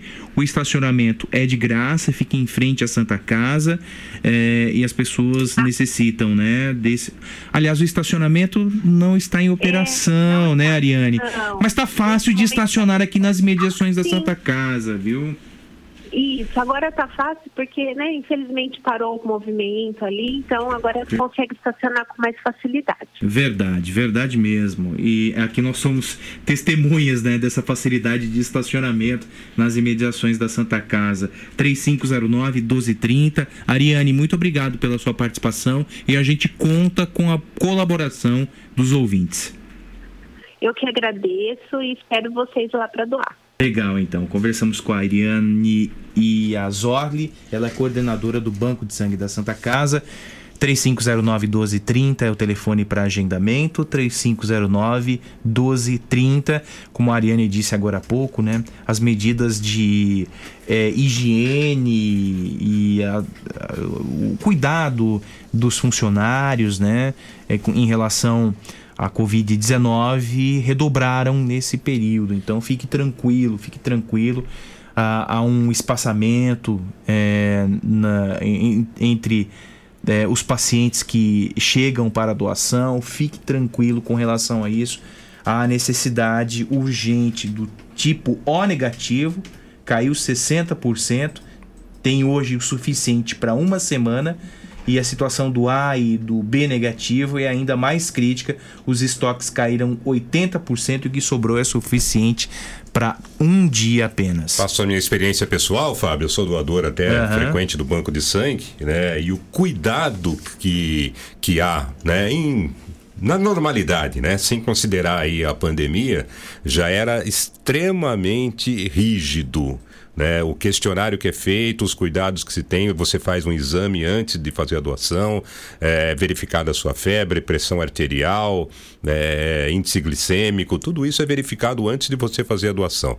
Então, em épocas normais já havia um cuidado extremamente duro né, com relação aos doadores. Nessa época, então, né, é, nem se fala. E todos os cuidados são tomados para que você faça uma doação segura, né, tanto para quem vai receber quanto para você que vai doar. Né? Então a, a segurança é prevista acima de tudo. Você pode fazer a sua doação com tranquilidade e é um bem que você pode fazer para você mesmo, né? Tomara que não, né? Mas imagine, né? Qualquer um de seus entes queridos, por exemplo, precisando de um de uma transfusão de sangue, né? Precisando do, do sangue, não ter lá no banco da sua da, da Santa Casa, né? Não ter no banco de sangue porque as pessoas não foram doar. Então é um bem que você faz para a comunidade em geral. Uh, Ney Santos, você conhece o Juninho da padaria? Juninho da padaria. É o prefeito de Rio Claro. É o Ah, é? prefeito, é? o prefeito de Rio Claro, Juninho da padaria. É, o que acontece, Ney? Lá, ele está destinando 60 reais por mês por aluno, filho de família com renda per capita de, cem- de até 178 reais. O auxílio foi criado por meio de decreto assinado pelo prefeito João Teixeira Júnior, popularmente conhecido como Juninho da Padaria, e anunciado em live na última segunda-feira, e, na segunda-feira, dia 6 de abril. Entendeu? Então lá em Rio Claro eles também ah, ajudam as crianças da rede municipal de ensino. Fica a dica, né? Hashtag fica a dica. 60 reais? 60 reais. É, para famílias com renda per capita de até 178 reais. Entendeu? É isso. Boa ajuda, hein? É, uma excelente ajuda. Excelente ajuda. Entendeu? É, e aqui, é, é- gente, entenda como uma crítica construtiva, hein? Entenda como uma crítica construtiva e não destrutiva, porque não é o momento de destruirmos reputações. Jamais. É, o, é o momento de construirmos uma sociedade mais justa e humana. Entendeu? Mas aqui é, não é uma voz singular em relação às atitudes adotadas pela prefeitura até agora. Só se fala em calamidade. Só se fala em apartamento. São medidas necessárias? São necessárias. Mas e os incentivos fiscais a essas portas, a essas centenas de portas fechadas de um comércio que foi solapado por duas enchentes? Tá? É Situação isso. agravada em É. São Carlos, né? Pois é. N- não é culpa da prefeitura, não, é culpa do Não, prefeito, não, não, não. né? Mas foram ações que, se somadas, né, ah, ao longo desse ano de 2020, Fábio, eh, levam a cidade para uma situação bastante Então. comprometedora, principalmente para quem é do comércio aí, né? Né, a região central do comércio na cidade foi arrasada pelas duas enchentes eh, e agora, né, com o fechamento das portas em função do coronavírus, há uma situação difícil, né, para quem tem o seu negócio, principalmente ali na Baixada do Comércio. E a cidade sofre como um todo, né? É, porque se não há vendas, não há impostos, é, se não há vendas, não há salários, né? outras pessoas também não podem contribuir com a prefeitura, outras pessoas não podem alimentar as suas famílias, precisam, nesse momento, do incentivo público para conseguirem tocar a vida, né? Esse é o problema. O João informa que o município vai doar cestas básicas com produtos da merenda. Opa! Que bom, que bom. Boa ação. Que bom, que bom. Mas essa, essa, essa, essa informação precisa chegar né, é, com mais intensidade aos veículos de comunicação para que a gente espalhe essa informação, sim, né? Sim. É, Porque, explicando, a né? no- porque a informação não chega e aí fica a nossa impressão, né? De que não há é, nenhuma ação, de né? que não há nenhuma ação. Explicando, né? A merenda é a merenda escolar das Uhum. escolas municipais. Os produtos já foram adquiridos, né? Mas como não está tendo aula, não há por que ter merenda, né? E esses produtos já adquiridos serão entregues agora é, para as pessoas carentes. Uma boa ação da prefeitura. Boa ação. E as nossas universidades estão show de bola nesse auxílio à Prefeitura de São Carlos no combate à Covid-19, né? A produção de máscaras de- proteção eh, Face Shield, executada pelas equipes dos departamentos de Engenharia Mecânica, Engenharia de Produção, Engenharia de Materiais, Elétrica, Computação e a Agência de Inovação da Universidade Federal de São Carlos, Teve um apoio extra nesta semana. Secretarias Municipais de Segurança Pública e Defesa Social e da Saúde de São Carlos ajudaram na logística de transporte da matéria-prima. O material foi adquirido por meio de doações de voluntários de São Carlos em empresas de Guarulhos e Vinhedo. E essa parceria é, certamente ajuda na produção dessas máscaras de proteção Face Shield. Por isso nós convidamos o professor Rafael Aroca, diretor executivo da Agência de Inovação da UFSCar. Professor, bom dia, obrigado pela participação. Em que consiste essa parceria?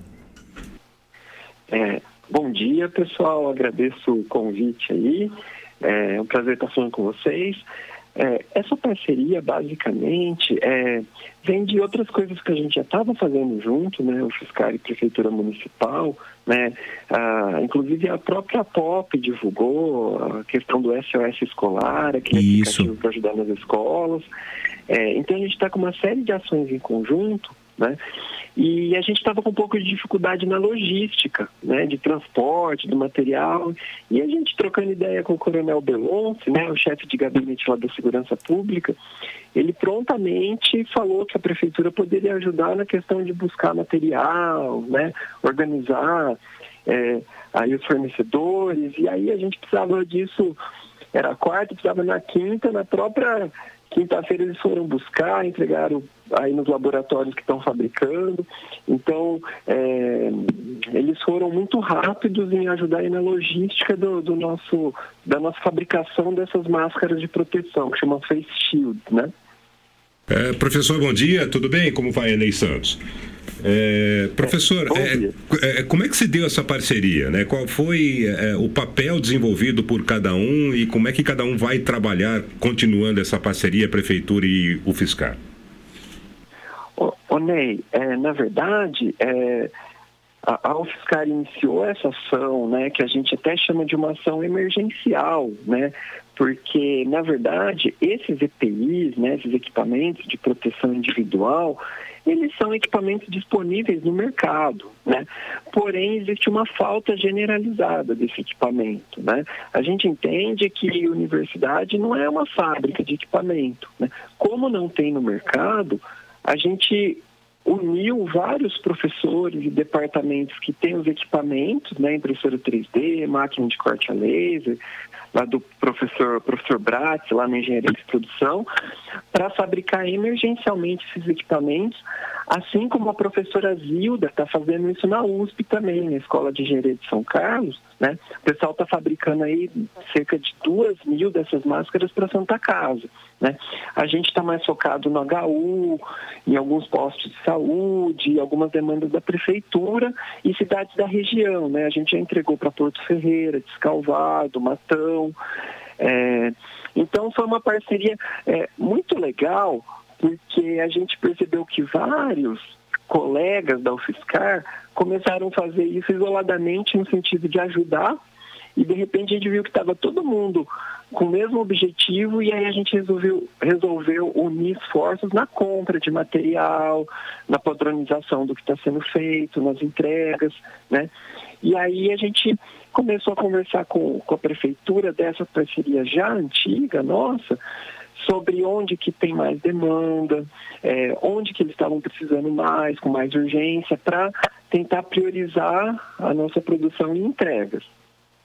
Professor, explique para a gente é, é, a operacionalidade desta máscara Face, face Shield. Ela é, é é, qual o material utilizado e qual o potencial de proteção ao indivíduo?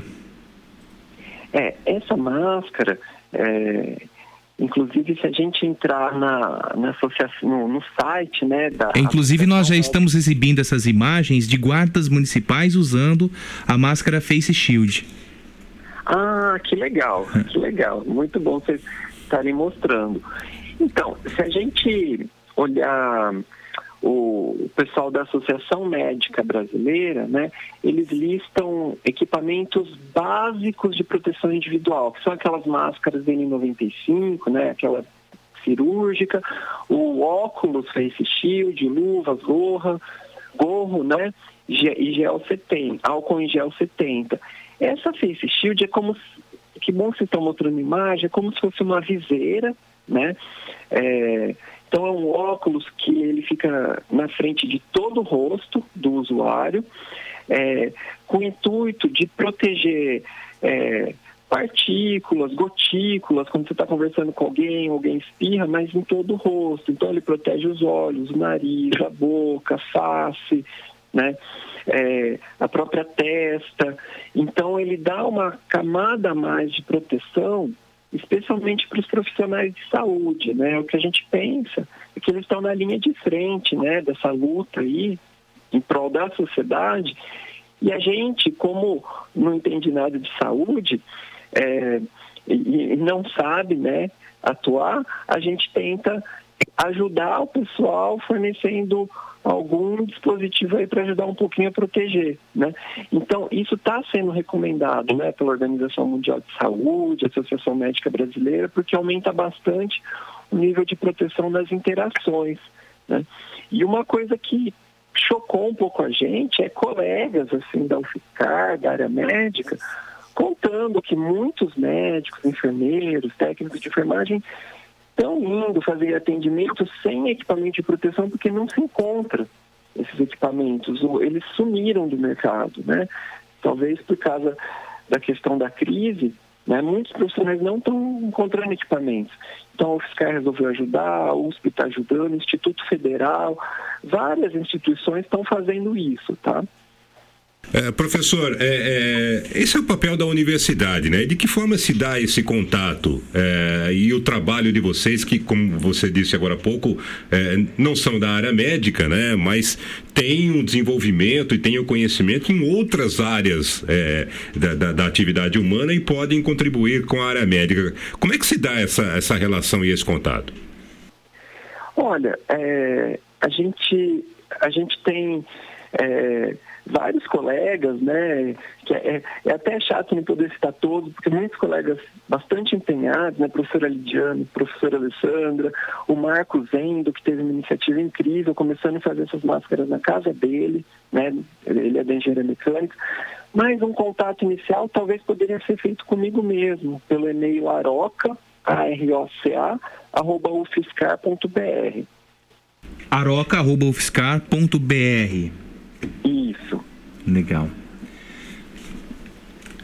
Professor, muito obrigado pela sua participação, por essa parceria com a prefeitura e certamente essa parceria resulta em proteção aos profissionais da linha de frente. São os profissionais da saúde e da segurança pública. Parabéns pela iniciativa da Agência de Inovação da UFSCar. A gente que agradece, estamos à disposição. Ok, muito obrigado, professor. Conversamos com o professor Rafael Aroca, que é o diretor executivo da Agência de Inovação da UFSCar. Agora são 8h28. Passe o seu recado, Ney Santos. O recado é para você que tem o sonho de adquirir um imóvel é, para você, para sua família, você que pensa em fazer um bom negócio, um negócio com segurança, procure alguém que tem credibilidade, alguém que pode realmente ajudar você a realizar esse sonho. A gente dá a dica da imobiliária J Martins. A J Martins tem uma equipe disposta a te ajudar na busca pelo imóvel dos seus sonhos. Isso é feito com um diferencial, hein? Todos os negócios que a J Martins faz são negócios com transparência e com muita segurança. Isso porque a equipe é especializada. Elas investigam direito com você qual é o seu sonho, qual é a sua intenção, qual a sua necessidade e depois oferece a você um grande negócio sempre. A imobiliária J Martins quer combinar com você o seguinte: você entra com o sonho e a J Martins entra com a chave. Imobiliária J Martins, porque toda escolha exige confiança. J Martins tem é, opções muito interessantes de imóveis no site jmartinssaocarlos.com.br, jmartinssaocarlos.com.br, ou você pode consultar uh, a equipe da J Martins. Você pode ligar para 3372 0281, 3372 0281 ou mandar um recado pelo WhatsApp, que é o 99798 3334. 99798 3334. Pode sonhar, porque a J Martins Imóveis realiza o seu sonho. Você já reparou como nossa memória traz o perfume de certos lugares, de pessoas queridas e de momentos especiais, cheiros que nos acolhem, o cheiro da casa da mãe, da avó, o cheiro especial da infância. A Avatim é especialista em cosméticos carregados de aromas que provocam boas sensações. São mais de 450 itens entre difusores, perfumes para interiores, hidratantes, esfoliantes, sabonetes, colônias, dentre outros produtos focados no bem-estar.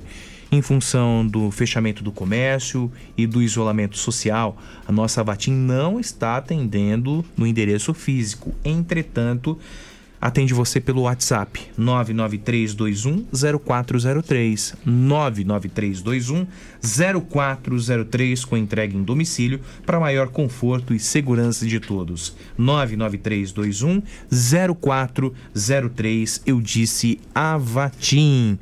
O Serginho Sanches pergunta dos restaurantes populares estão fechados, né? Ô Suzana, bom dia para você, tudo de bom? Ricoff Aidar, bom dia também. Magrão, bom dia, bom dia a todos. Haroldo, um abraço, boa segunda-feira. Agora são 8 horas e 31 minutos.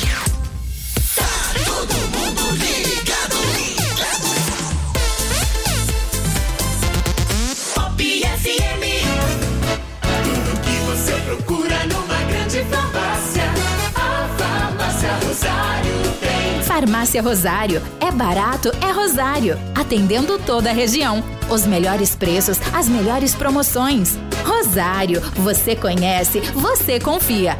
É barato, é Rosário. Farmácia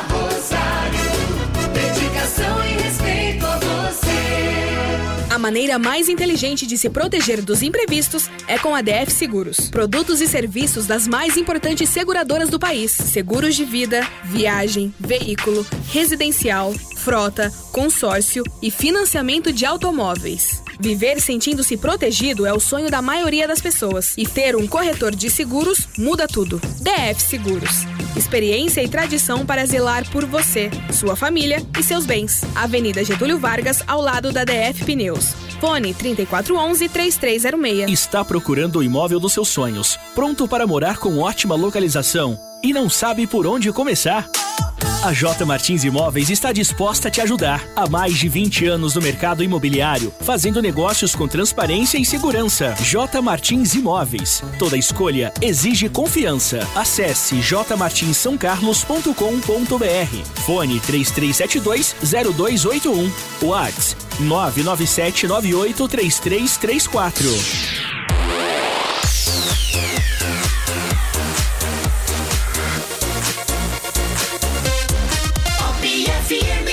Jornal da Pop FM. Fique bem informado. Tem aqui algumas mensagens, 8h33. O Jorge escreve: Gostaria de saber onde estão encontrando gás.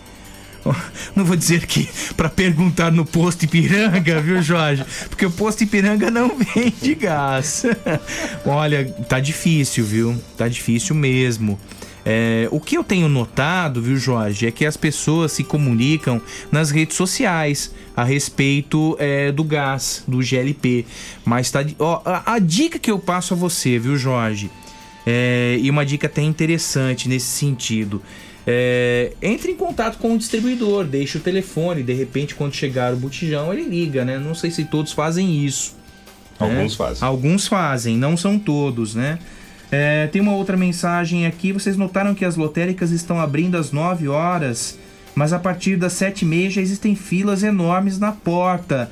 É, é a mensagem do Ailton. É triste tudo isso, né? Tudo isso é, é muito triste.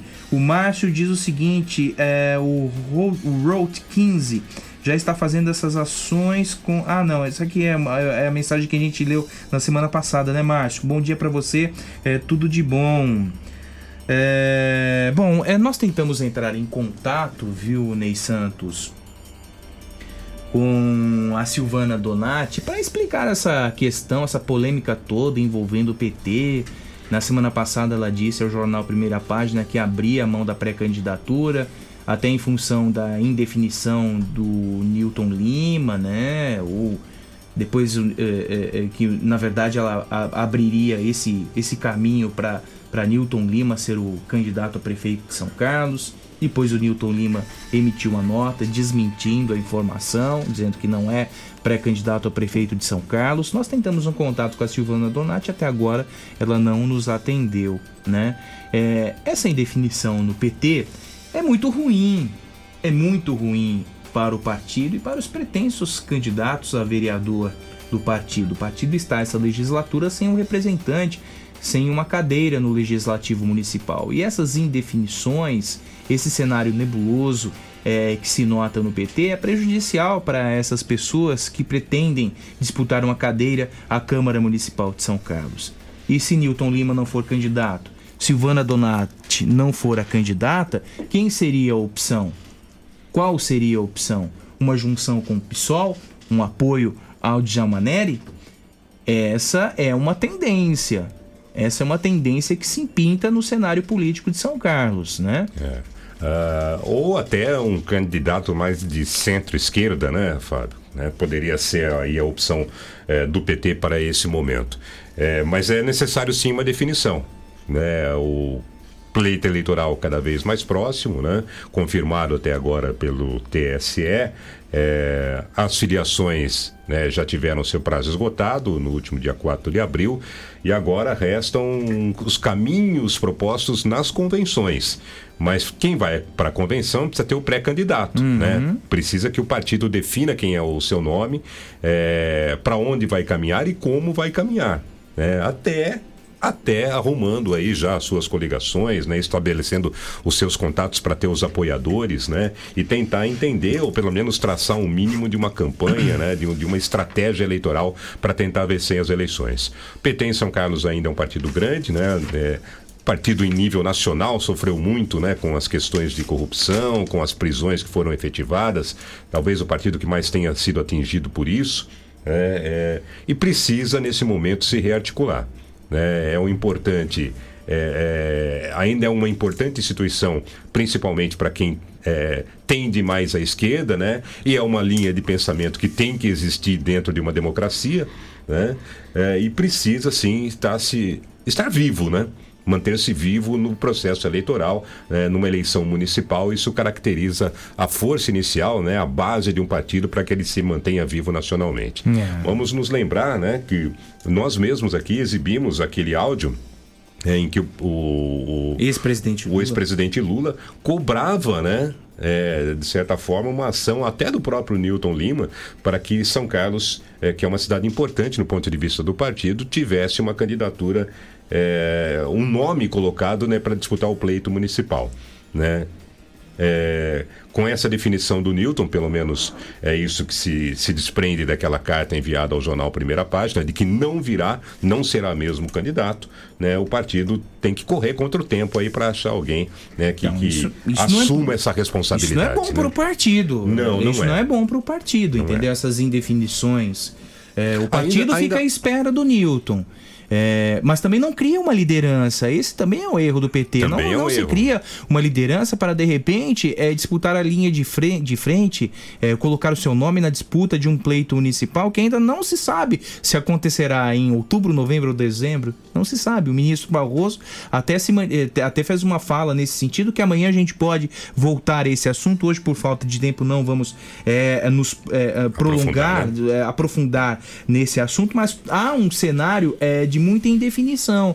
E o PT, com essas indefinições e a, e a espera e a espera eh, da figura do Newton Lima não cria lideranças, não rejuvenesce lideranças em busca de um espaço político perdido na eleição passada. Quer dizer, você, você perdeu com a eleição do Paulo Otomani. Depois você perdeu eh, na eleição seguinte com as cadeiras que deixaram de ser ocupadas na Câmara Municipal de São Carlos. É, e aqui, é, aqui, nesse momento, nós não entramos no aspecto é, é, é, dos escândalos que permearam o partido em nível, munici- eh, em nível federal, mas sim da ocupação do partido que governou a cidade por 12 anos e não tem um representante numa Câmara de Vereadores. E veja que aqui em São Carlos, né, isso é reflexo de tudo isso, De tudo Fábio. isso, É claro que tem a repercussão, né, daquilo que foi, é, daquilo que o partido sofreu nacionalmente, né, com as denúncias de corrupções, as prisões, enfim, né, os escândalos de corrupção. É, mas veja que, por exemplo, né, Araraquara conseguiu eleger o prefeito Edinho Silva novamente. Né? Quer dizer, o partido em Araraquara se articulou ou com quem já era uma opção de liderança, eh, ou tentando se renovar, mas se articulou para vencer uma eleição e se manter vivo. Aqui em São Carlos, não. As lideranças do passado talvez não venham, né? Eh, como é o caso do Newton Lima, e não houve a criação de uma outra liderança. Ou seja, o partido está fora da Câmara, né? pode estar fora de- da disputa do pleito eh, para o Executivo, né? É um partido que em São Carlos eh, tem hoje uma visão, eh, eh, ou tem uma participação política que é muito pequena, é ínfima, né? Inexpressiva. Inexpressiva pelo que eh, a legenda representou eh, na administração de São Carlos por 12 anos. Goste ou não goste, goste ou não goste. Sabe, é um partido que administrou uma cidade por 12 anos. Sim. Não- nós, na história política de São Carlos, nós não tivemos uma sequência longeva de administradores partidos, não. Do públicos. mesmo e- e partido, de, talvez Do mesmo não. partido, não. Do mesmo partido, não. Entendeu? Ah, tem uma outra informação também que a ministra Damares Alves gostaria de apoiar um candidato a prefeito de São Carlos e cogita-se o nome de Sérgio Rocha, vereador pelo PTB. Tudo bem, mas será que o Sérgio Rocha tem punch? Aí o futuro dirá. São 8 horas e 41 minutos.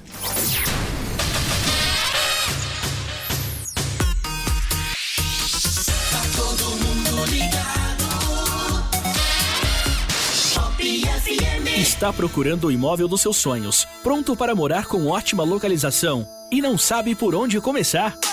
A J Martins Imóveis está disposta a te ajudar. Há mais de 20 anos no mercado imobiliário, fazendo negócios com transparência e segurança. J Martins Imóveis. Toda escolha exige confiança. Acesse jmartinssaocarlos.com.br. Fone 3372-0281. Whats 997983334. Tudo que você procura numa grande farmácia. Farmácia Rosário. É barato, é Rosário. Atendendo toda a região. Os melhores preços, as melhores promoções. Rosário. Você conhece, você confia. É barato, é Rosário. Farmácia Rosário.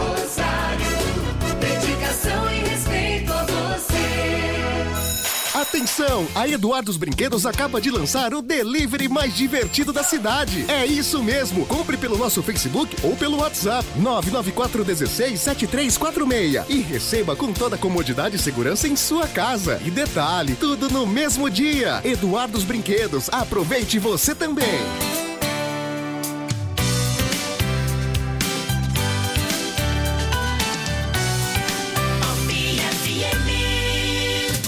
Jornal da Pop FM.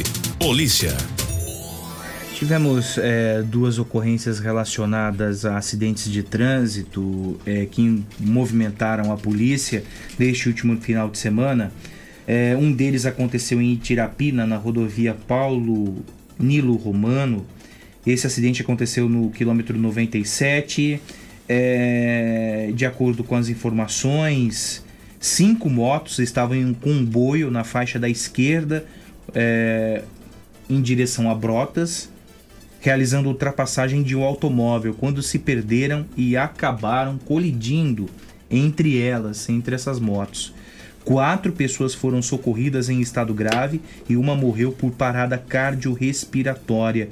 Três motocicletas pegaram fogo. O- a vítima fatal deste acidente foi identificada como Antônio Claudinei Zaramelo, de 46 anos. É, e segundo informações né, sobre esse acidente, as outras pessoas envolvidas são as seguintes: um rapaz de 24 anos que mora em Ibaté, dois cidadãos de 40 anos que moram em São Carlos, estão internados no hospital de Tirapina, e um rapaz de 35 anos que foi levado para o hospital de Rio Claro. E também tivemos a morte de uma jovem, né, Ney Santos, que se envolveu em um acidente no centro de São Carlos. É, exatamente, Fábio. A moça de 24 anos apenas, Ana Carolina Garbuio, perdeu a vida em um acidente de trânsito é, na noite de sábado. É, ela estava na garupa de uma moto. é, a moto era pilotada pelo esposo dela, o Vinícius Marcelo da Silva. é, e ele se virou para conversar com a moça que estava na garupa e não viu quando o sinal fechou. É, vi- vinha vindo é, na. Ele, ele se deslocava pela Dona Alexandrina e na Geminiano Costa é, um outro veículo é, passou, porque o sinal estava verde para quem estava na Geminiano, acabou colidindo com a moto. Era um veículo Agile. É, com a batida, a Ana Carolina foi arremessada contra um poste de energia que fica ali é, de frente a um posto de gasolina, né, que tem ali muito próximo, e acabou falecendo no local, infelizmente. Né. lamentavelmente socorreu, o esposo foi socorrido ainda com vida, Fábio. Um acidente É, lamentável, lamentável. na noite de sábado no centro de São Carlos. Claudete Dorício, bom dia para você. Paulo Alves, bom dia também. Agora são 8h46. O Instituto de Física de São Carlos, da nossa USP, criou uma câmara de ozônio capaz de desinfetar eh, máscaras e outros equipamentos de proteção individual utilizados por profissionais da saúde durante o combate à pandemia do coronavírus. O ozônio é um gás é, com poder microbicidas de grande penetrabilidade em tecidos, capaz de agir sobre microorganismos que estão emaranhados na estrutura da malha ou do filtro de máscaras de TNT e PFF, inclusive a, a máscara é, N95 mais utilizada pelos profissionais da saúde. Para explicar esse é, processo, essa pesquisa, né, esse processo de desinfecção das máscaras e desses equipamentos de proteção individual, nós estamos em contato com o professor Vanderlei Banhato, do Instituto de Física de São Carlos da USP. Professor, bom dia, obrigado pela participação. É, é, como vocês é, desenvolveram esse equipamento e de que forma ele será utilizado pelos profissionais da saúde? Bom, bom dia, bom dia a todos os ouvintes. É, nós é, trabalhamos com ozônio, com ultravioleta já faz quase uma década, né? É, nós temos desenvolvido várias técnicas para descontaminação de alimentos, descontaminação de feridas, descontaminação de equipamentos, é, de contaminação ambiental. E é, dentro desse panorama, nós, a gente vem evoluindo com essas tecnologias que são relativamente bem conhecidas no mundo, estão voltando com uma força muito grande em vista do, da grande necessidade. Se você tem uma máscara, por exemplo, essas máscaras que são fabricadas com tecidos, com filtros, com camadas estruturais, e ela está trabalhando num ambiente que é um ambiente que possivelmente pode estar contaminado. Então, os contaminantes, micro-organismos principalmente, ficam retidos na máscara. E a ideia toda é descontaminar essa máscara. Se a gente lavar com detergente, claro que descontamina também, mas desestrutura a máscara. Né? Ela pode não ficar mais adequada para o uso. Então, o melhor que você pode fazer é utilizar um gás, né? Já que ela não pode ir também para autoclave, que é um vapor a alta temperatura, que também é eficiente. Então, nós estamos aplicando o gás ozônio. O ozônio é o gás O3, ele é um, uma molécula muito reagente, que ele oxida tudo que tem essas proteínas, esses, uh, esses lipídios, essas uh, moléculas biológicas de um modo geral, destruindo isso com eficiência. Já é conhecido o poder eh, de destruição, tanto de bactérias, fungos ou, ou vírus do ozônio. O problema é que o ozônio é mais difícil de manipular, né? Não é como uma, uma, uma bacia de detergente. Então, é, nós fizemos uma câmara que a gente faz vácuo. Vácuo é fazer uma sucção do ar, de tal maneira que eu removo o ar. Ah, antes de dizer isso, eu dizer que a gente não sabe aonde está o microorganismo na máscara, né? Ele não está só na superfície. Se ele tivesse só na superfície, a gente utilizaria ultravioleta que é fácil uma câmara de ultravioleta, mas nós não sabemos onde ele está. Normalmente ele está emaranhado naquela estrutura da máscara. Então você tem que garantir que descontamine tudo lá para que ela continue, continue sendo uma barreira microbiológica e segura para o usuário, tanto quem usa quanto quem está perto de quem está com a máscara. Muito bem. Então, a ideia é, a gente fez uma câmara que faz uma sucção do ar e aí introduz o ozônio, o ozônio penetra por toda a estrutura e vai matando o que está lá dentro. Nós fazemos vários ciclos, fizemos ensaios para saber quantos ciclos alternados de alguns minutos de vácuo e ozônio é necessário para destruir micro-organismos que foram colocados em diferentes locais da estrutura da máscara. Então nós montamos isso. É um, né, como eu disse, o ozônio ele é muito bom, mas ele é difícil manipulação, por isso que ele não é bem usado. Né? É, em alta concentração, porque aqui você precisa de alta concentração para garantir que os micro-organismos serão destruídos. Professor. Então, nós fizemos uma câmara segura que ela faz a sucção, joga o ozônio para fora. E o ozônio é uma, é uma substância química limpa. Em 20 minutos ele vai virar oxigênio. E o que a gente tem que fazer é evitar o contato das pessoas né, durante esses 20 minutos.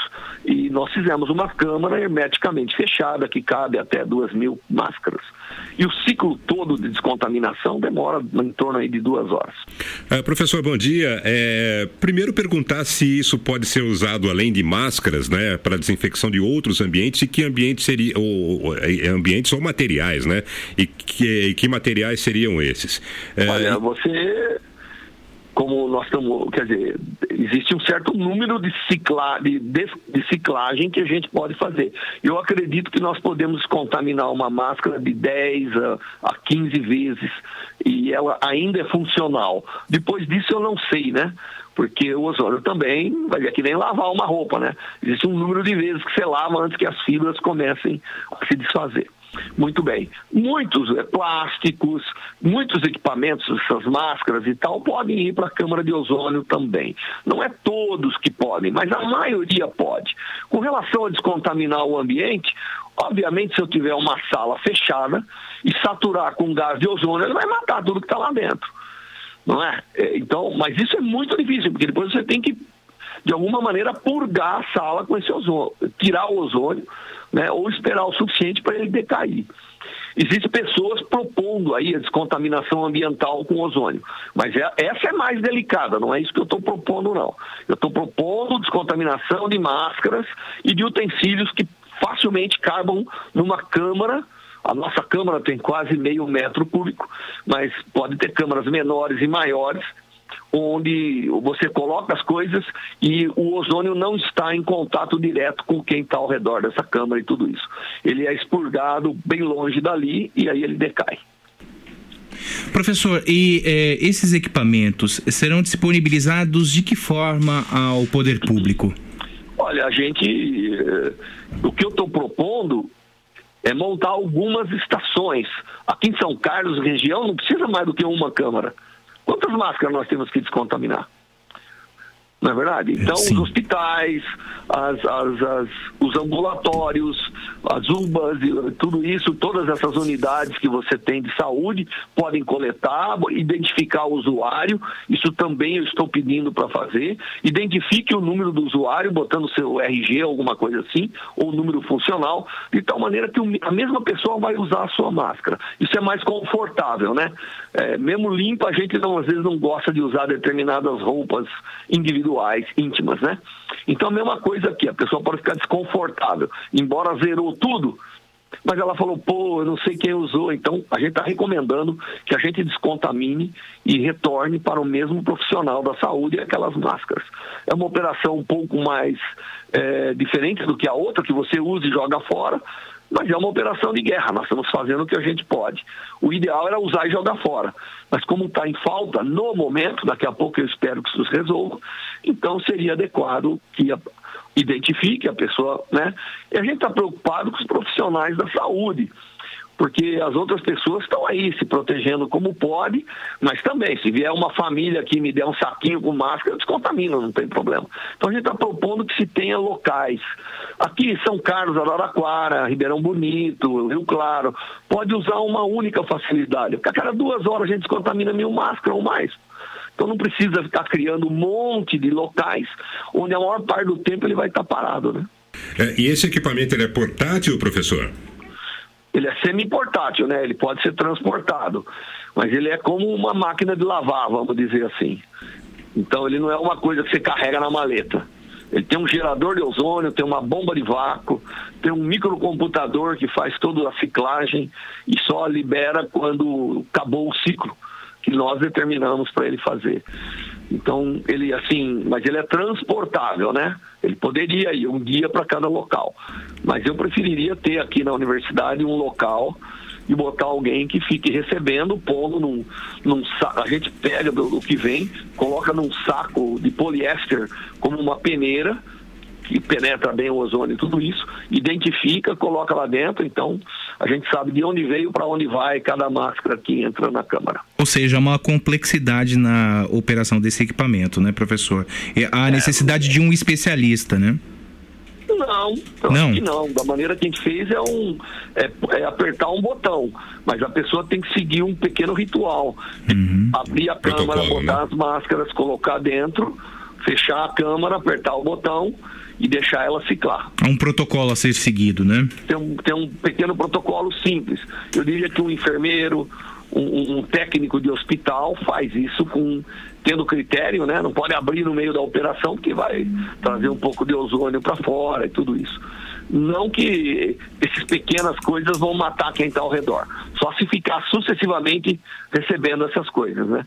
O ozônio, se você respirar muito ozônio, ele oxida também os seus brônquios, né? Nós não queremos isso. Mas isso é verdade com tudo que a gente usa para desinfectar, né? Quem beber um copo de água sanitária certamente terá que ser hospitalizado. É, professor, isso estará à disposição da comunidade em quanto tempo? Olha, para mim já está à disposição da, da comunidade. Eu já tenho feito na Santa Casa e na Hospital Escola.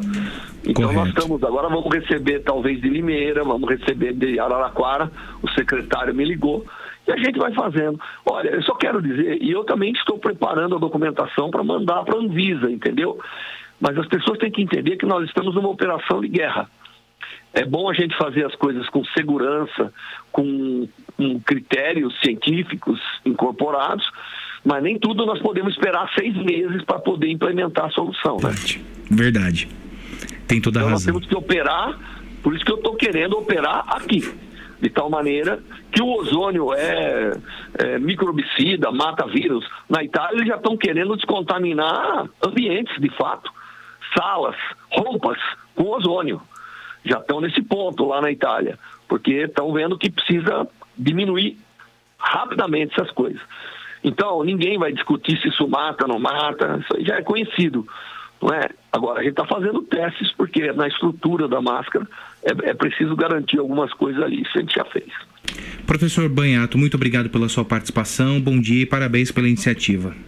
Eu que agradeço, eu, eu só queria aproveitar né, a sua grande audiência e dizer que eh, teve uma reportagem dizendo que eu sou a favor do isolamento. Eu sou sim, mas eu sou sempre do isolamento controlado. Né? Nós não podemos comprometer necessidades básicas e não podemos esquecer as ansiedades dos cidadãos. É extremamente importante todo mundo usar máscara e luva. Isso é extremamente importante. Toda vez que a pessoa precise sair da sua casa, usar máscara e luva, né? Hong Kong é uma cidade popular, muito populosa, né? É um São Paulo dentro de, eh, de Campinas. Tem milhões e milhões de chineses lá, mas eles são obrigados a usar máscara e luva e tiveram mínimos casos praticamente não sentiram nada. Só que eles usam máscara e luva muito antes de tudo isso acontecer. Então é extremamente importante. Mas eu, eu entendo, o problema todo é que não há uma solução única, né? Nós não podemos isolar todo mundo, nós não podemos liberar todo mundo, nós temos que sempre ser inteligente e fazer a sociedade, minimizar as ansiedades e, e preencher as necessidades da sociedade nesse momento tão crítico. Professor, bom dia e uma boa semana.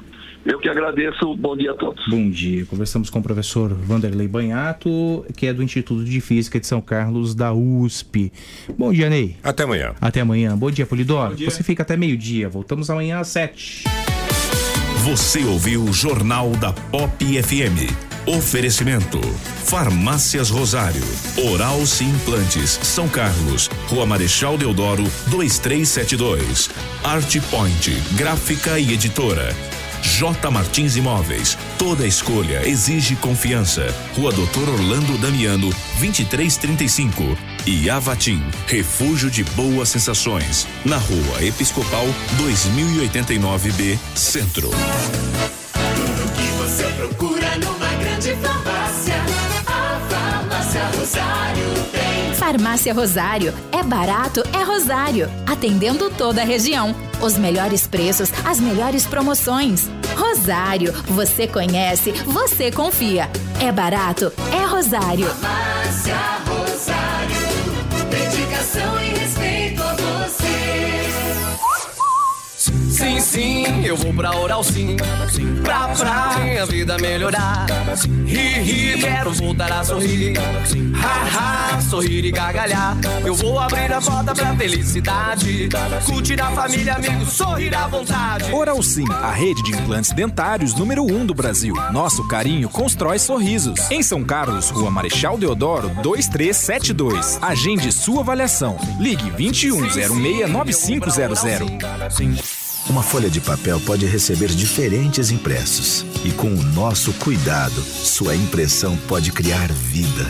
Alta qualidade, aliada aos melhores e mais sofisticados métodos de acabamento, fazem sua impressão sair do papel. Sensibilidade no atendimento, qualidade artística nos processos de produção, velocidade na entrega e os melhores preços. Art Point, impressão que faz diferença. Agora também na nova unidade no Shopping Lupo, em Araraquara. Está procurando o imóvel dos seus sonhos, pronto para morar com ótima localização e não sabe por onde começar? A J Martins Imóveis está disposta a te ajudar. Há mais de 20 anos no mercado imobiliário, fazendo negócios com transparência e segurança. J Martins Imóveis. Toda escolha exige confiança. Acesse jmartinssaocarlos.com.br. Fone 3372-0281. Whats 997983334. Já reparou como nossa memória traz o perfume de certos lugares e de pessoas queridas? Cheiros que nos acolhem. A Avatim é especialista em cosméticos carregados de boas sensações. São mais de 450 itens, entre difusores, perfumes para interiores, hidratantes, sabonetes, dentre outros produtos focados no bem-estar. Visite a loja, Rua Episcopal 2089B, Centro, São Carlos.